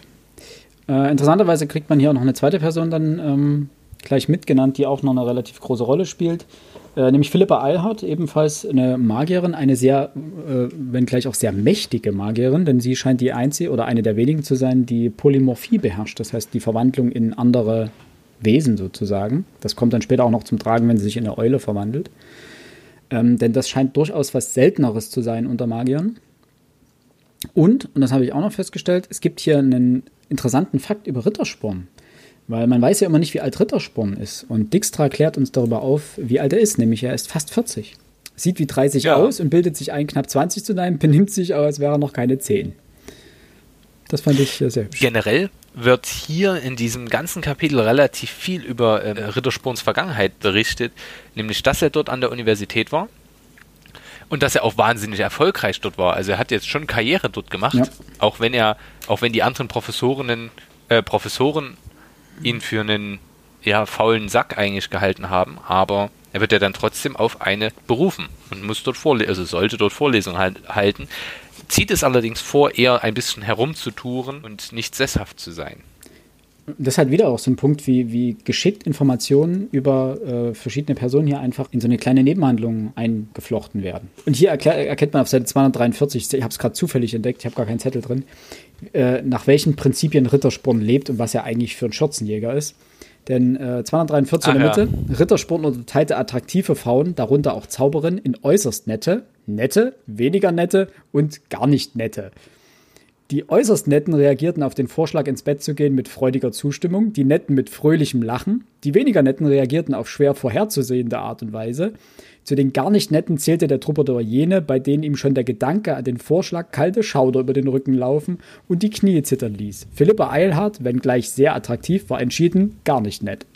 Aber das Schöne ist auch hier, äh, dass dieser Sexismus ja faktisch direkt geahndet wird. Und das Rittersporn weiß, dass er geahndet werden würde, wenn er diese, diese Frau jetzt mit irgendwas Ja, beleiern würde. Ja. Ich würde beim fünften Kapitel noch anmerken wollen, dass ähm, eine weitere Fraktion nach Gerald und Ciri sucht. Nämlich eben Dijkstra, Philippa, von Al äh, Philippa Eilhardt äh, und damit auch ähm, Der König von der Redanien. König von Redanien scheinbar. Was später noch eine Rolle spielen wird. Ich wollte gerade sagen, aber das wird ja jetzt Thema im sechsten Kapitel sein. Zumindest zu Beginn des sechsten habe ich Kapitels. tatsächlich nur eine Überschrift, sehe ich gerade. Oh, was hast du? Politik. Alex? Der Plan. Der Boah, ihr seid ja vollkommen langweilig. Ja, okay. ja, das- eben. Also ich habe drei. Na? Game of Thrones, ja okay, das ist gut. äh, Es gab, Taktikbesprechung ja, und Gerald ist wütend. Sehr wütend. Dieses Gerald ist wütend ist mir halt irgendwann, äh, als es zu diesen Kämpfen zum Schluss kommt äh, und er unter diesem Elixier steht, wird das bestimmt fünf, sechs, sieben Mal gesagt. Und äh, das war mir dann die, war die letzte Idee, die mir dazu eingefallen ist, zu diesem zu diesem Kapitel? Dieses Kapitel hat ein, eine Sonderrolle in dem Buch. Und zwar aus rein ähm, erzählperspektivischer Sicht. Oder Erz der bisherige ähm, Aufbau der Kapitel wird komplett über den Haufen geworfen. Ja. Ähm, denn es we wechselt pro Absatz sehr häufig die Erzählperspektive und springt weg von unseren klassischen Erzählern, nämlich Rittersporn, Ciri, Gerald, Triss und geht zu am Anfang die Könige. Der erste, erste Kapitel ist relativ lang und der erste Abschnitt ist relativ lang, so rum. Ja. Ähm, was sehr schön ist, denn du kriegst auf einmal, auf einen Haufen erzählt, was alle Könige von allen wichtigen Königreichen sind. Visimir von Redanien, Demavent von Eddern, Foltest von Demerien, Pontar, äh, Mahakam und Sotten und Senior Protector von Brugge. Daran erkennt man schon, dass Foltest der ungleich mächtigere als äh, andere, alle anderen sind. Henselt von Kedwen und Maeve von Lyrien. Ähm, interessanterweise ist Maeve von Lyrien die einzige Frau in dieser Runde. An die wenden sich die äh, Könige ja dann auch später äh, um Rat. Wenngleich Lyrien ein absolut unwichtiges Königreich ist. Den einzigen Zweck, den Lyrien hat, sozusagen, ist die Lage. Lyrien ist dahingehend wichtig und nur deswegen sitzt sie wahrscheinlich mit an diesem Tisch, weil sie eine strategische Position hat. Sie liegt nämlich nordöstlich von Sodden und ist damit sozusagen eine direkte Flanke oder ein direkter, direkter Schutz einer Flanke gegen Nilfgaard.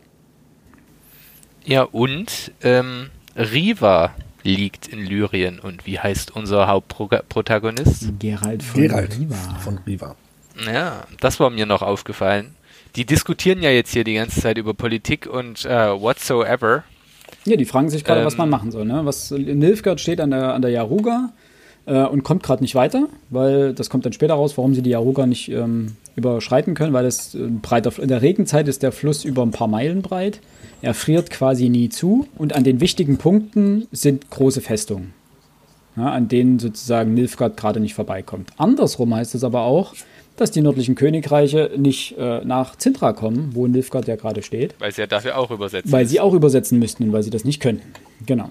Und dann wird auch erklärt, welche Flanken sozusagen wichtig sind gerade, dass der Prokylon eine wichtige Flanke ist, dass Werden eine wichtige Flanke ist, dass Lyria, dem Deswegen ist die Frau ja da eine wichtige Flanke. Und ansonsten sind alle großen Herrscher vertreten. Genau. Und ich möchte auf ein, also die überlegen, wie sie jetzt irgendwie dafür sorgen können, dass sie vielleicht doch Nilfgaard angreifen können. Mhm. Weil sie ja sagen, hier, naja, aber uns werden, Niedermeer wird uns mit seiner Liga nicht unterstützen, auch nicht Estera Thyssen. Ich weiß nicht, wie sich Essein von Sidaris verhalten wird. Gegen einen Angriffskrieg werden sich unsere Zünfte sperren, die Kaufleute, der Adel, also den ersten Schritt können sie eigentlich nicht machen. Mhm. So. Und Foltest entrüstet sich ähm, und hat dann eine Idee, was er dagegen tun kann. Wenn nun Nilfgaard eine Aggression verüben würde, wir befinden uns auf Seite 269, falls ich das noch nicht gesagt mhm. habe, zum Beispiel in Dol Angra, auf Edion und Lyrien, das könnten wir irgendwie deichseln, inszenieren. Eine kleine Provokation, ein Grenzzwischenfall, den sie verschuldet haben. Sagen wir, ein Angriff auf ein Grenzfort. Ja. Natürlich werden wir bereit sein, wir werden entschlossen und machtvoll reagieren äh, bla bla bla bla bla. Hat euch das an irgendwas erinnert? Wenn wir an polnische Geschichte denken. Du mein, wollte sagen, du meinst. Der Überfall auf den Sender Gleiwitz. Ja. Äh, 1939. Parallele ist da. Da waren schon mal andere auf diese Idee gekommen. Ja. Das, also ich konnte nicht umhin, mir genau darüber Gedanken zu machen, wie treffend das formuliert ist. Also ich kann mir nicht vorstellen, dass er auf was anderes anspielen wollte in dieser Szene. Kann, also ganz bei aller Liebe. Kann durchaus sein, ja. Würde ich jetzt, würde ich nicht äh, abstreiten wollen. Abstreiten ja. wollen, ja. Zumal dann ja auch weitere äh, Parallelen aufkommen, nämlich das, der, der Pogrom an den Elfen, ne? die, die Massenvernichtung der Elfen letztendlich. Sie wollen sozusagen diesen Angriffskrieg führen, den wollen sie inszenieren, sie wollen das gleichzeitig, diesen, diesen Vorwand sozusagen nutzen, um gleichzeitig, also auch diesen Vorwand nutzen, dass die, dass Nilfgaard ja scheinbar die Skoyatel, also diese Elfen, marodierenden Elfenkommandos angestiftet hat, wollen sie dazu nutzen, gleich äh, mal groß aufzuräumen unter den Elfen. Die radikalisieren sich letztendlich da gerade so ein bisschen. Und das merkt man dann am Ende, wo sie dann auch sagen, und das fand ich einen sehr, sehr interessanten Punkt, denn hier wird nämlich ganz klar, warum Ciri so wichtig ist für alle. Weil sie der Schlüsselstein ist für, für den Süden. Wenn Nilfgaard Ciri in die Hand bekommt, kann, kann Nilfgaard mit einer erzwungenen Hochzeit sozusagen rechtmäßig über Zintra herrschen. dann ist das keine, keine, kein okkupiertes Gebiet mehr, sondern dann ist es äh, rechtmäßig leg legitimierte Herrschaft. Das gleiche aber auch gilt für jedes der nördlichen Königreiche. Wer Ciri in die Hand bekommt, hat sozusagen die Möglichkeit, rechtmäßig ähm, Zintra, Zintra. zu beherrschen. Und das werfen die sich ja gegenseitig dann alle vor. Also die ganzen Könige und die eine Königin des Nordens sind sich ja alle nicht so grün. Sie werfen sich ja dann gegenseitig vor, ja, du hast doch zwei Söhne, die im heiratsfähigen Alter sind. Ja, aber du bist doch selber noch im heiratsfähigen Alter und hast keine Frau. Insgeheim, wie wir ja vorher schon festgestellt haben, sucht ja eigentlich jeder schon nach Ciri von denen. Äh, wir wissen, dass wahrscheinlich Nilfgaard nach Ciri sucht. Wir wissen, dass äh, Volltest nach Ciri sucht. Wir wissen, dass Visimir über Dijkstra und äh, Philippa, von Eilha Philippa Eilhard nach Ciri sucht. Das heißt, dort will jeder ja so ein bisschen diesen, diesen entscheidenden politischen Stein in die Hand bekommen. Und das ist ja erstmal nur ihre weltliche Komponente. Dazu kommt ja dann scheinbar noch diese magische Komponente und diese ganze Prophezeiung über die, diese Elfenprophezeiung über die, äh, über die ewige Weiße und so einen ganzen Kram. Also da äh, kommt ja noch eine ganze Menge auf ähm, alle zu. Ja, sowohl das als auch diese Entscheidung dann zu sagen, okay, wir, Ciri ist das, der Schicksalspunkt. Wer Ciri kriegt, gewinnt und die einigen sich drauf, na dann töten wir sie halt. Ja, weil keiner dem anderen traut. Ja. Genau. Ähm, also geht es ja dann Kindermord, eine unschöne Lösung, meine Herren Könige, unwürdig und wohl unnötig drastisch, bla bla bla bla bla. Nein, Mewe, es ist in der Tat nicht schön, aber wenn das Löwenjunge überlebt hat, muss es jetzt sterben. Staats, Raison, meine Herren. Und danach die Könige schwiegen, weil keiner sich traut zu sagen, jo, anders geht es nicht. Aber alle wissen, dass sie es genauso machen werden. Ja. Und dann Auftritt ein bisschen nebulös. Also dann endet der Absatz, es beginnt der ja. neue Absatz. Und da, das war der einzige Absatz, wo ich mich gefragt habe, warum so nebulös? Auftritt des äh, Nilfgaardischen Kaisers. Aber erst am Ende des Absatzes wird sogar sozusagen sein Name genannt, wahrscheinlich dem Spannungsaufbau geschuldet, beziehungsweise der, der Bedeutung seiner Persönlichkeit geschuldet, dass es am Anfang nicht um seine Titel geht, sondern äh, dass es erstmal darum geht, wie handelt er. Und man erfährt ja einige interessante Aspekte über ihn. Er ist ja erstaunlich gut informiert. Das merkt man ja gleich, dass er schon mhm. weiß, dass die Könige und Königinnen ähm, des der nördlichen Königreiche sich getroffen haben.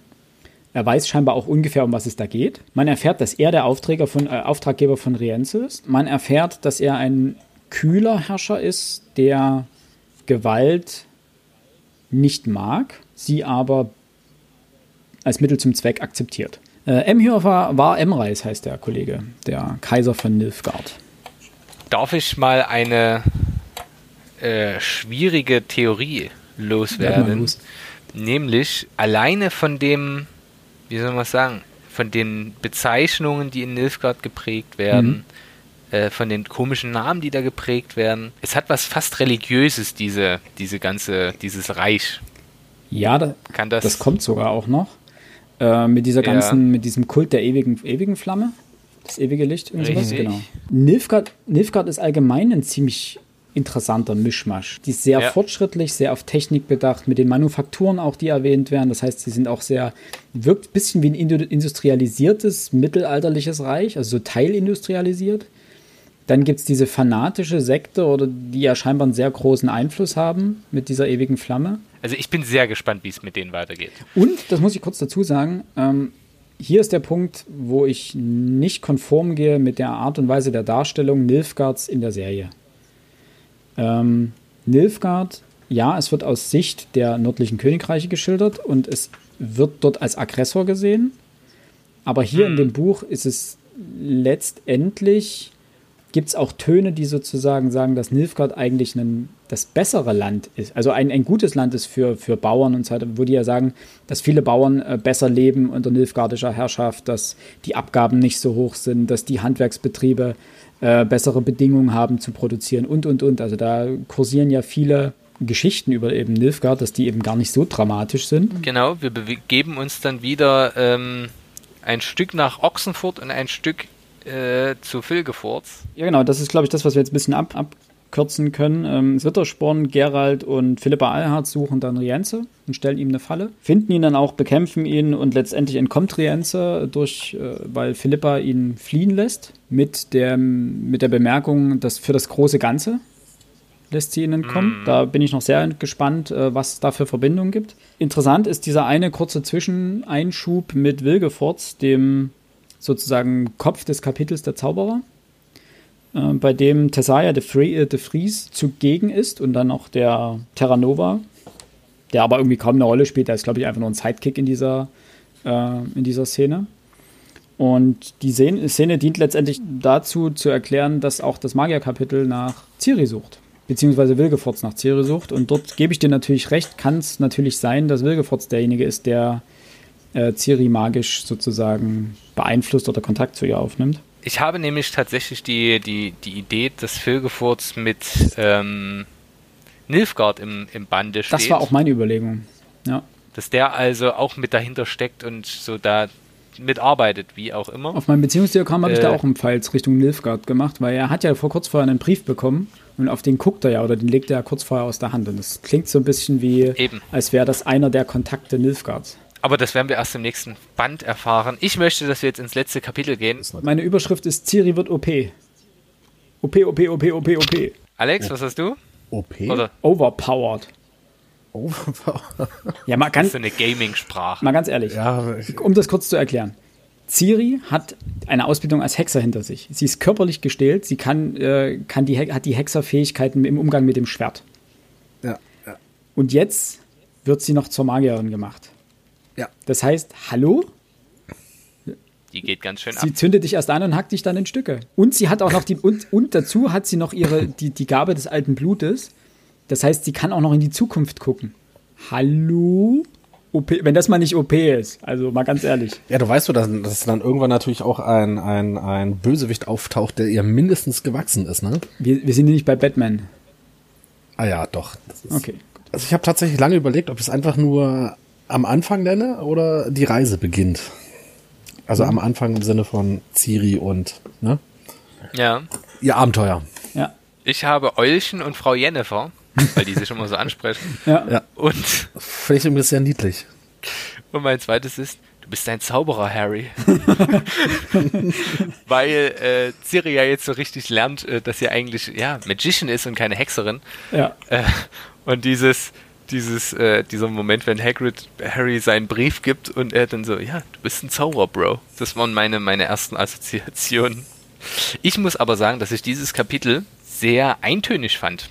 Echt, ich fand es unglaublich schön. Ich habe noch eine letzte, also ich habe noch eine Überschrift, nicht die Trinität der Magie oder die heilige Dreifaltigkeit der Magie. Okay. Weil es gibt ja. ja. die Magie als Chaos, die Magie als Wissenschaft und die Magie als Kunst. Ja, es ist halt, es ist deep und hier werden übelst viele relevante Themen besprochen. Bin ich ja bei dir. Weiß ich, was ich so schön fand an dem Kapitel? Ähm, es hat mich ein bisschen an eine Staffel Game of Thrones erinnert, ganz ehrlich. In der neunten Folge geht es übelst ab. Und die zehnte Folge nimmt wieder so ein bisschen das Tempo raus. Und das sechste ja. Kapitel geht halt übelst ab. Da, da passiert ganz viel Politik und dann der Geralt, der Kampf und so weiter. Und im siebten Kapitel ist so ein bisschen Friede, Freude, Eierkuchen nochmal. Ruhe vor dem Sturm. Diese Beziehung Ciri und Jennifer wird nochmal ganz vertieft. Ich denke, das wird in den nächsten Büchern wird darauf aufgebaut werden. Da wird das einfach nicht nochmal erklärt. Da wird das vorausgesetzt, dass man dieses Wissen halt hat, dass die beiden so äh, tief miteinander ähm, in Verbindung stehen. Seite 335 ist dann auch tatsächlich das Erbe der Elfen. Da wird's. Ja, ich wollte noch auf was Kleines dazwischen ein, eingehen. Das ja? geht ganz flott, weil auf Seite 323 macht äh, Jade, dieser oder Jar, Jar. keine Ahnung, eine, eine interessante Sache auf, die man Geschichte gerne unterstellt.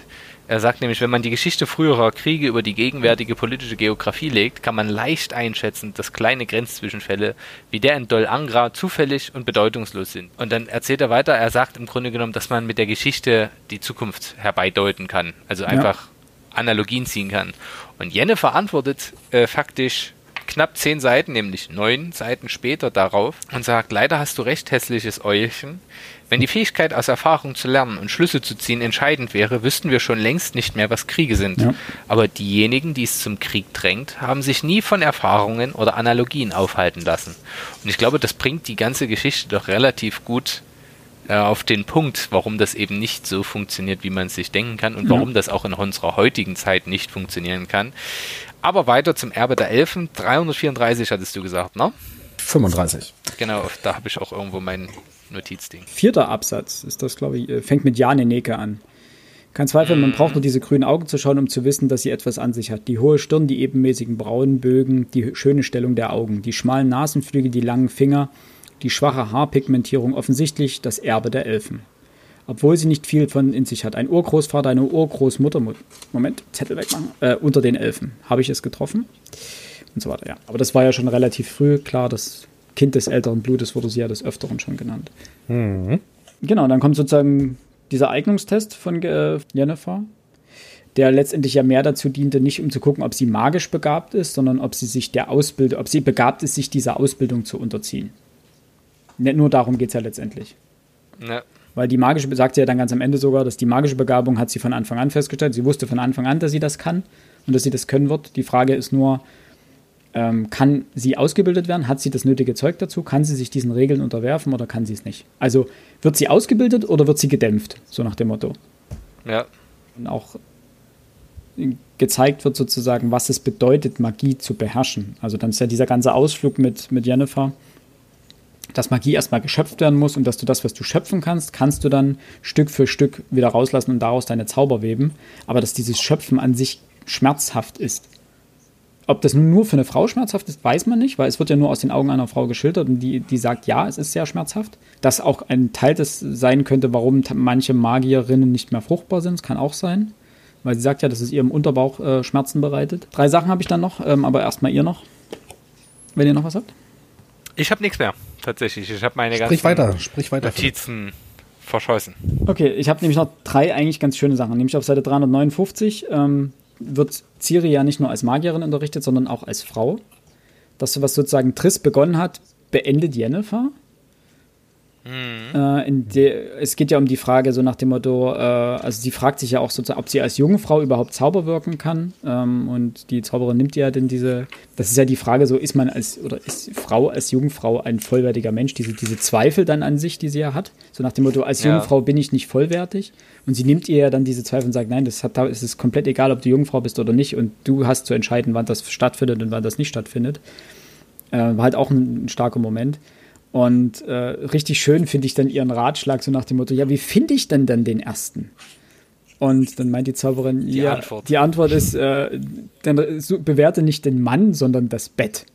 Was heißt das Bett? Genau das. Diejenigen, die überhaupt kein Bett haben, fallen sofort weg. Von den übrigen sonderst du die aus, die schmutzige oder unordentliche Betten haben.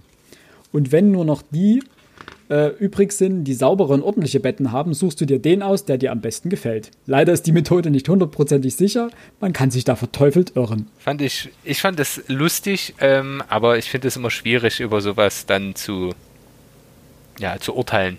Ja. Also es ist witzig geschrieben, aber. Ja, ja, aber sie sagt ja auch selber, dass, dass diese Methode nicht wirklich, also sie hat auch keine Antwort auf diese Frage. Ja. Das ist ja dann, sie sagt ja, das ist ihre Methode gewesen und die funktioniert halt so 50-50.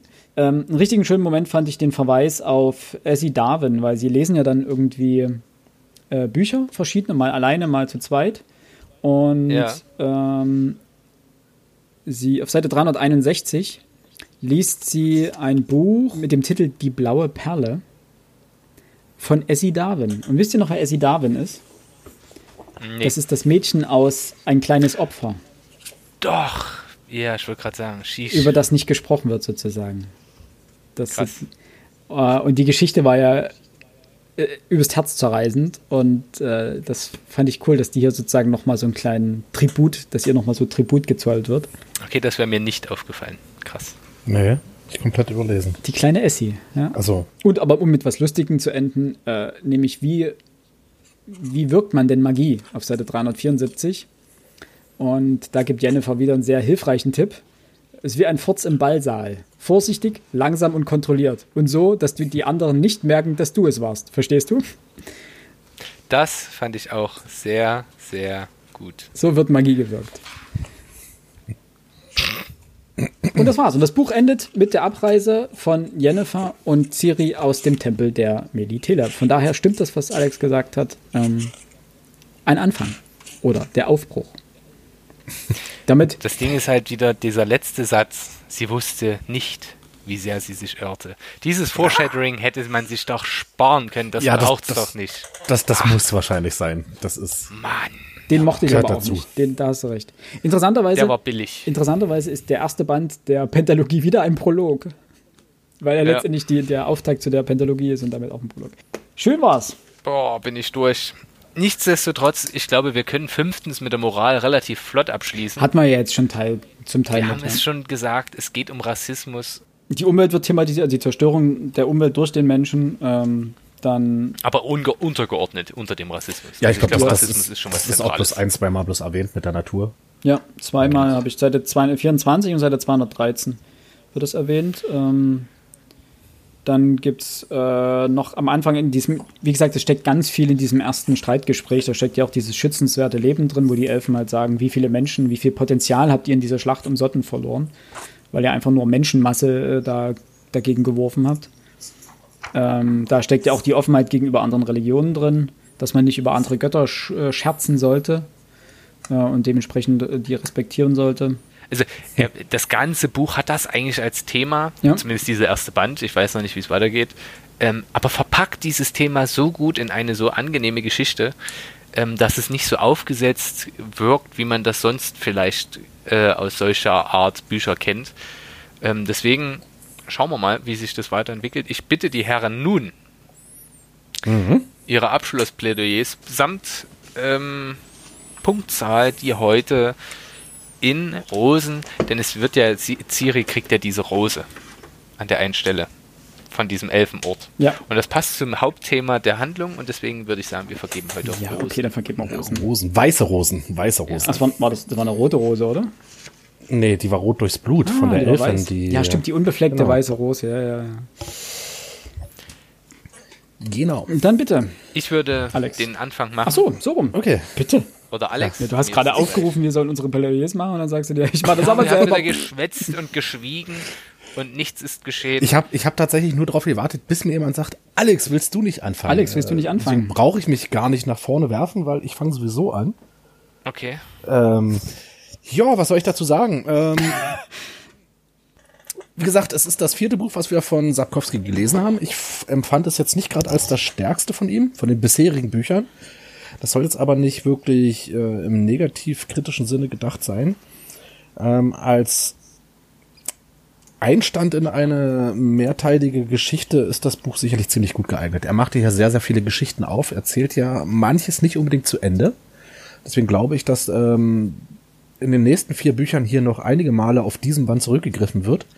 Schreiberisch ähm, fand ich das sehr beeindruckt, was ich davon sagte. Das ist mir auch nur deswegen aufgefallen mit diesen Dialogen, dass wirklich teilweise über mehrere Seiten Dialoge hinweggehen, ohne dass du merkst, dass du einen Dialog liest. Ja. Das muss man auch erstmal hinkriegen. Ähm, was wieder richtig gut ist ähm, an diesem Buch, ist der Witz von Sapkowski. Ähm, ich bin mal gespannt, wie er das weiterführt. Ähm, ich hoffe, dass es nicht noch mehr wird, weil ich glaube, irgendwann zieht er dann die eigene Geschichte so ein bisschen ins Lächerliche hinein. Wenn er auf diesem Level bleibt, äh, von der Witzigkeit, was er jetzt hier geliefert hat, ähm, denke ich mal, dann wird das noch richtig lustig werden. Was gebe ich? Ähm, in der Hoffnung darauf, dass die anderen Bücher noch wirklich besser werden, würde ich diesem Buch, sagen wir mal, sechs weiße Rosen geben. Sechs nur. Sechs nur. Was? Wie gesagt, ähm, na, ich habe die, die, die ersten drei Teile, ich glaube, da hatte ich schon einen mit, mit sieben. Sieben und acht hast du die anderen beiden bewertet. Genau, und ähm, wie gesagt, das kommt nicht ganz an die Bücher ran, die wir vorher hat, äh, gelesen haben. Ähm, Philipp, Ich, ich war jetzt zitiert den Vorlist, äh, Vortritt gelassen. Ähm, ich würde meine Frage vom Anfang selber beantworten, ob Sapkowski ein Meister des Storytellings ist. Ich würde sagen ja, denn er löst viele Dinge so unglaublich eindrucksvoll. Also sei es die Einleitung der, der Geschichte ganz am Anfang, ähm, sei es diese, diese Brüche, die er auch im Erzähl, Modus drin hat mit dem, mit dem sechsten Kapitel, wo er mal nicht seine Protagonisten, seine Hauptprotagonisten zu Wort kommen lässt, sondern eben plötzlich mal Herrscher, äh, wo er das Ganze sozusagen ein bisschen aufbricht, wo er dort auch die Zeitsprünge, wie er die verarbeitet, ähm, dass er die als durch einen Brief erklärt oder dass er in dem Gespräch der, der Herrscher ähm, deren Plan erläutert. So man könnte ja einen Konflikt heraufbeschwören und im nächsten Kapitel bekommt man dann mit, dass es diesen Konflikt gegeben hat. Dass das passiert ist und dass, äh, Dol Angra war das, glaube ich, ne? Ähm, dass dieser, dieser Junge in dem Turm dann eben sagt, ja, diese Konflikte, wie jetzt der in Dol Angra, das heißt, diesen Konflikt hat es gegeben. Das heißt, es gab diesen, diesen Moment, sie haben oder sie, sie ziehen ihren Plan durch. Er wurde in die Tat umgesetzt, also war wieder ein Zeitsprung. Also wie er das komplett organisch in diese Handlung einfließen lässt, ist äh, beeindruckend. die, die Art und Weise, wie er wirkliche Rede schreibt, hat er ja Alex gerade schon gesagt, ist, ist großartig. Also wie er in diesen Dialogen mitreißt oder auch in diesen Monologen, wenn zum Beispiel ähm, Trista ihren Monolog im Bett hat, macht mir macht richtig viel Spaß. Und dementsprechend äh, gebe ich, ich würde sagen, sieben ist, glaube ich, da der, der richtige Mittelweg, weil ich habe dem Schwatter Vorsehung 8 gegeben. Ähm, dadurch, dass es der Prologband ist, es muss ein bisschen Luft nach oben sein und so viel ist ja letztendlich nicht passiert. Ähm, gebe ich sieben mit der Tendenz zur 8. Ich werde Okay. abschließend Ja. jetzt mich kurz fassen, denn eigentlich alles, was zu sagen ist, ist gesagt. Ähm, es war sehr lesenswert, es hat wirklich viel Freude gemacht und es liest, es liest sich wirklich flüssig und saftig weg. Es ist sehr unterhaltsam. Ähm, die Geschichte wird in auf Metaebenen doch auf durchaus tiefgreifendere Themen zurückgebracht, die ich wichtig finde und die, wie gesagt, gut aufgearbeitet sind. Sprachlich bewegt sich Sapkowski auf einem angenehmen Niveau. Es ist jetzt nicht völlig gehoben und ähm, ja, völlig, völlig wahnsinnig äh, intellektuell, aber er schafft es mit seiner Sprache eben doch einzelne Charaktere besser zu charakterisieren. Ähm, und deswegen war das wirklich ein ausgesprochen gutes Buch und ich gebe sieben Rosen an alle, die jetzt bis jetzt durchgehalten haben. Danke. Danke. Schreibt das Codewort Nashorn in die Kommentare. Nein, keine Ahnung, ist mir egal. Aber wirklich, ihr könnt euch nicht vorstellen, also wenn ihr zuhört, ihr könnt ja jederzeit Pause machen, aber wir reden ja hier wirklich durchgängig. Seit drei Stunden zehn laut meinem Aufnahmeprotokoll, da ist eine kleine Pause drin und wir haben ja auch nicht die ganze Zeit, äh, die ganze Zeit nehmen wir ja nicht so auf, dass es so, ja ich sag mal, für die, für die große Leinwand ist. Also wir fangen ein bisschen früher an und dann geht irgendwann die Folge los. Äh, ihr könnt euch nicht vorstellen, wie anstrengend es mit der Zeit ist, sich so konzentriert zu halten, dass man auch wirklich weiter im, im Flow dieser Geschichte bleibt. Ich will aber nicht jaulen, es hat wieder mega Bock gemacht. Coolio. Und ich glaube, war nicht auch eine Frage, ob wir die Broschüre als Karte nehmen? Also da ist ja auch die Karte drin in der Broschüre. Ja. Weißt du wie? Ob wir die Karte nutzen. War das nicht auch eine Frage? Da kann ich sagen, mache ich. Ich versuche immer nachzuvollziehen. Wobei hier, hier ist in Äh, dem wo Buch, die- also ist bei dir eine Karte drin in der neuen Auflage? Ich wollte gerade sagen, also auf den Ja. alten, auf den alten ist keine drin. Bei mir ist vorne eine Karte drin und die lese ich, also die habe ich mir tatsächlich häufig daneben gelegt. ah, die liegt wirklich, die kann, man- Gut, das heißt bei, bei Game of Thrones heißt die kann man rausnehmen, die Karte? Nee, also du hast faktisch, wenn du jetzt die Broschüre hast, Ja. und dann kann ich das aufklappen Ja. und da ist dann faktisch ganz innen drin ist eine Karte von den nördlichen Königreichen. Das, das wusste ich ja nicht. Das ist natürlich Ja, praktisch. ja da. Das ist sehr praktisch. Gut, da haben wir jetzt noch die, wichtig, die wichtigsten Informationen ganz am Ende gebracht. Für jeden, Folgt uns bei Instagram und Twitter. ja, für jeden mit Hörfleisch, vielen Dank. Philipp oder Alex, ich überlasse euch die letzten Worte und verabschiede mich, so. verabschiede mich an dieser Stelle schon mal mit einem vielen Dank fürs Zuhören und bis zum nächsten Mal. Ich würde mich auch verabschieden. Auch ich sage herzlichen Dank fürs Dranbleiben, fürs Weiterzuhören. Ich hoffe, wir hören uns beim nächsten Mal ebenfalls. Wir hören uns. Vielen Dank, macht's gut, bis zum nächsten Mal. Tschüss. Ciao, tschö.